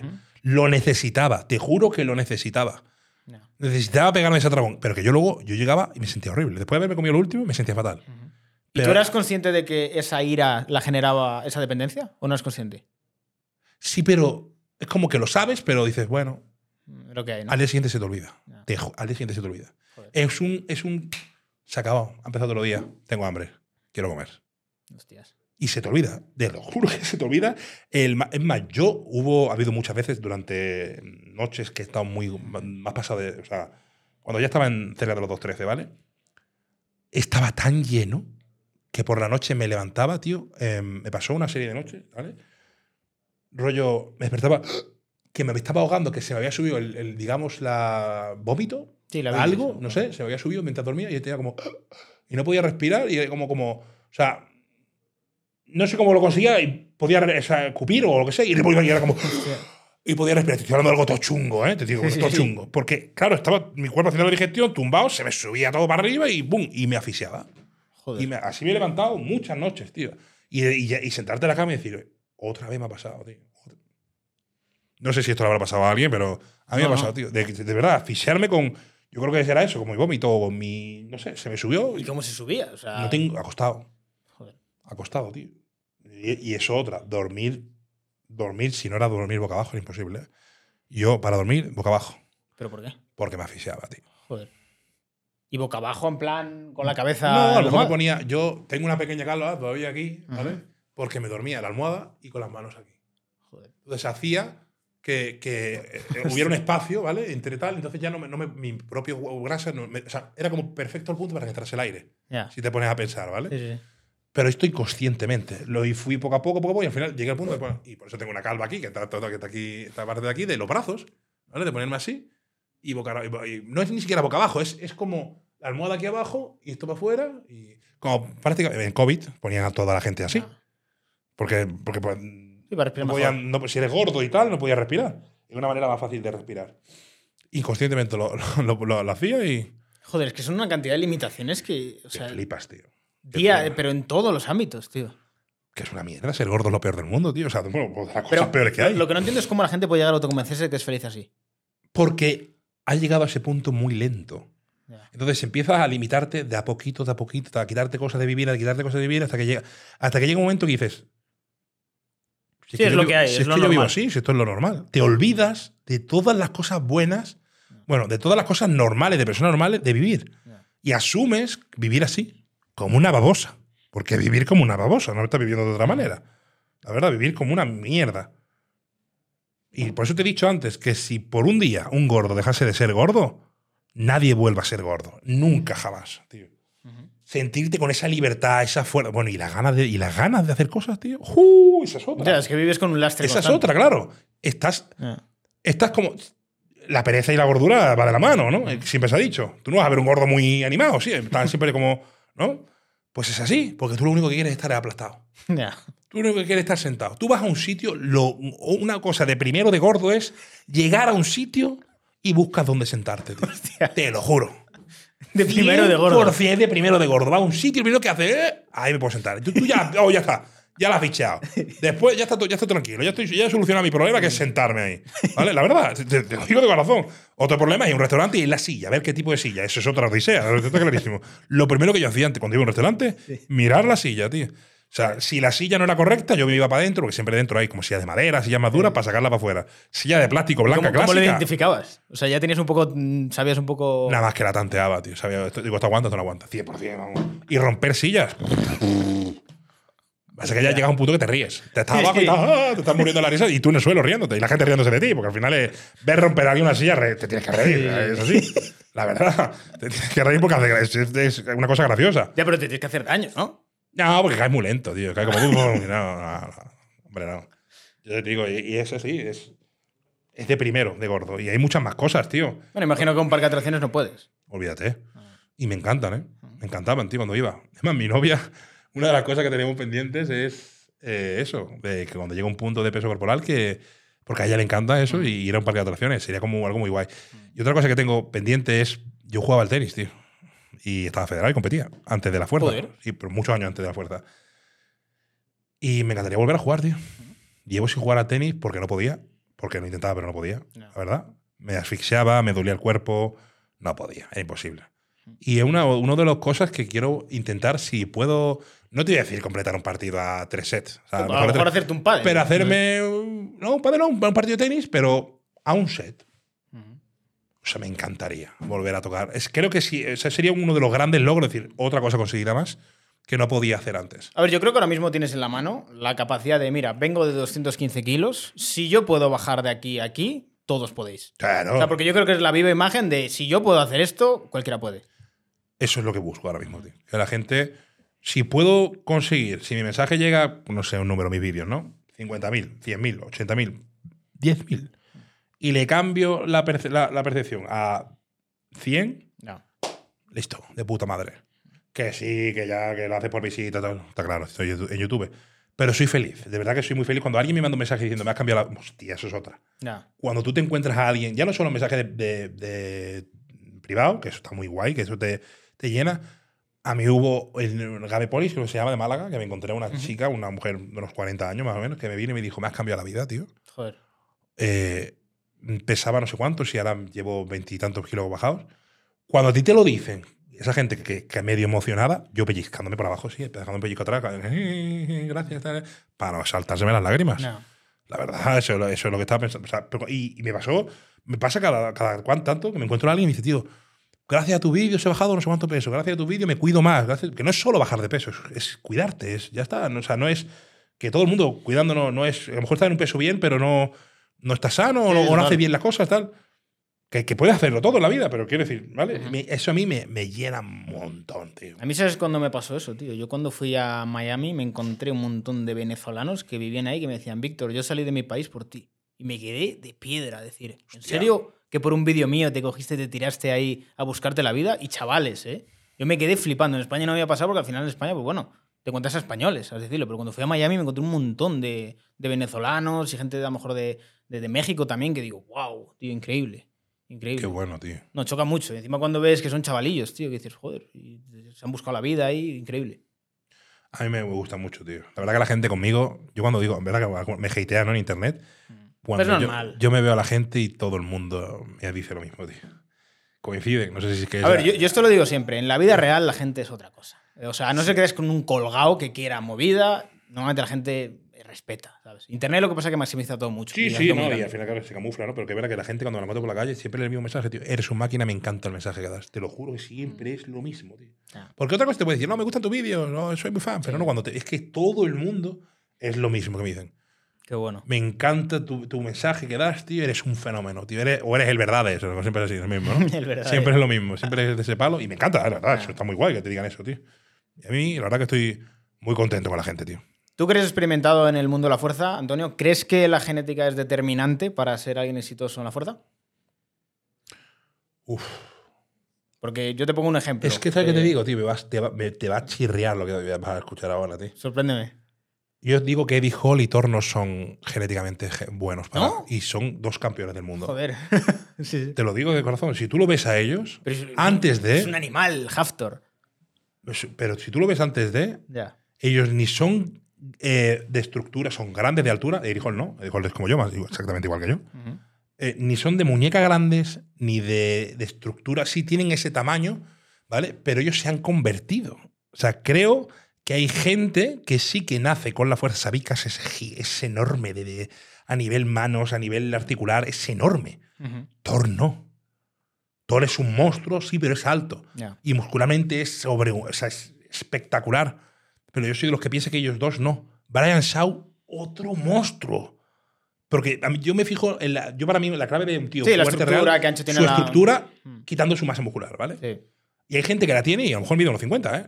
Sí. Pero por eso no has visto muchas veces tíos chiquitines que son súper tochos. Sí, sí, que tira. Pero porque hay gente que nace así, pasa que no la acompaña a la altura. Eso es una putada, la verdad. Pero curiosamente los culturistas suelen ser bajitos porque son más llenos. Tienen Sí, la capacidad más fácil de llenar. Claro, y la- esa, también se redondea esas formas, ¿no? Eh, pero la fuerza, el problema de la, de la fuerza es que tienen que ser, en estroma sobre todo, tienen que ser muy altos porque hay pruebas que le, le favorecen a los altos y le joden a los bajitos. Igual que hay pruebas que le joden a los altos y le favorecen a los bajitos. Por eso vamos a esos mega, mega hombres súper altos, pero no por ser alto vas a ser fuerte, que ese es, otra, ese es un error. Que la gente se cree que porque seas muy gran, muy alto, vas a ser más fuerte. Es que no tiene nada que ver. No. Y Thor, lo que creo que es a base de trabajo. Tiene un, sí, tiene un don, tiene una genética muscular, pero su estructura, pienso que no es la de un tío que ha nacido para ser fuerte sin haber hecho nada de fuerza. Eso es lo que quiero decir, ¿vale? Hago un disclaimer antes porque algunos deben pensar que estamos hablando de Thor del- de Marvel. No. No. Thor es Haftor, el- la montaña, de Pues- Juego de Tronos. Porque como no seas del mundo de la fuerza, no vas a saber quién es. Claro, claro, porque había, ha habido muchos eh, eh, Strongman que no han sido tan altos. O sea, los mejores, quitando Sabicas, mm, está Puchanowski, que es más bajito que yo. Puchanowski medía, decía que medía 1,90, pero en verdad medía 1,83, 82. Pero Pujanowski no estaba ni siquiera. Era, Sí, era más casi un, un culturista, sí. Claro. Pero ese tío le pasaba lo mismo que a Sabicas. Era una estructura grande. Un tío, eh, caderas anchas, porque eso, eso también influye mucho, tener la cadera, tener una cadera grande. Por eso, mira, por eso, ah, por favor que no suene mal lo que voy a decir, hay muy poco negro en la fuerza, de, en, en el Stroma, muy poco. Ahí está Iron Bibi por ahí, un monstruo que hay, grandísimo, pero muy pocos, porque el, el negro tiene mejor estructura eh, bonita Sí. de ver, pero Claro, a- la biomecánica está ahí. Claro, pero si tú te fijas, la mayoría de, de estos chicos tienen su. Todo el tema de articulaciones son muy finas, muy estrechas. ¿Vale? Mira, la Coleman, que sí, que Coleman era un monstruo, pero porque, claro, la masa muscular que tenía no no- no era lo normal. pero la, la cintura, enana. Y la cintura es la clave, tío. La cintura es el chat, donde va a caer Totalmente, todo. Totalmente. Donde va a caer todo. Por eso lo- la gente de la fuerza tiene la cintura muy ancha. La mayoría. O sea, yo creo que sí. Que, que ¿Es determinante la genética? Sí. Sí, claro que es determinante. Pero creo que a base de. También determina la capacidad que tengas de asumir, o sea, de aguantar la química, la capacidad de, de crear masa muscular. Muchos más factores. Que encima el Strongman ha cambiado mucho, tío, ahora.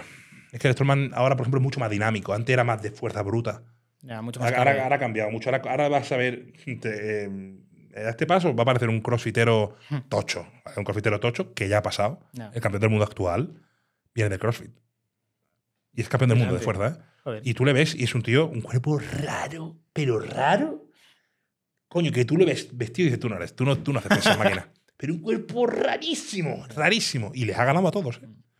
Entonces puedes creer que a lo mejor eh, los irlandeses son tan buenos en la fuerza porque tienen a lo mejor esa cultura y están más dados a, a hacer 100%, fuerza. 100%. Y no solo históricamente, islandeses, polacos y lituanos.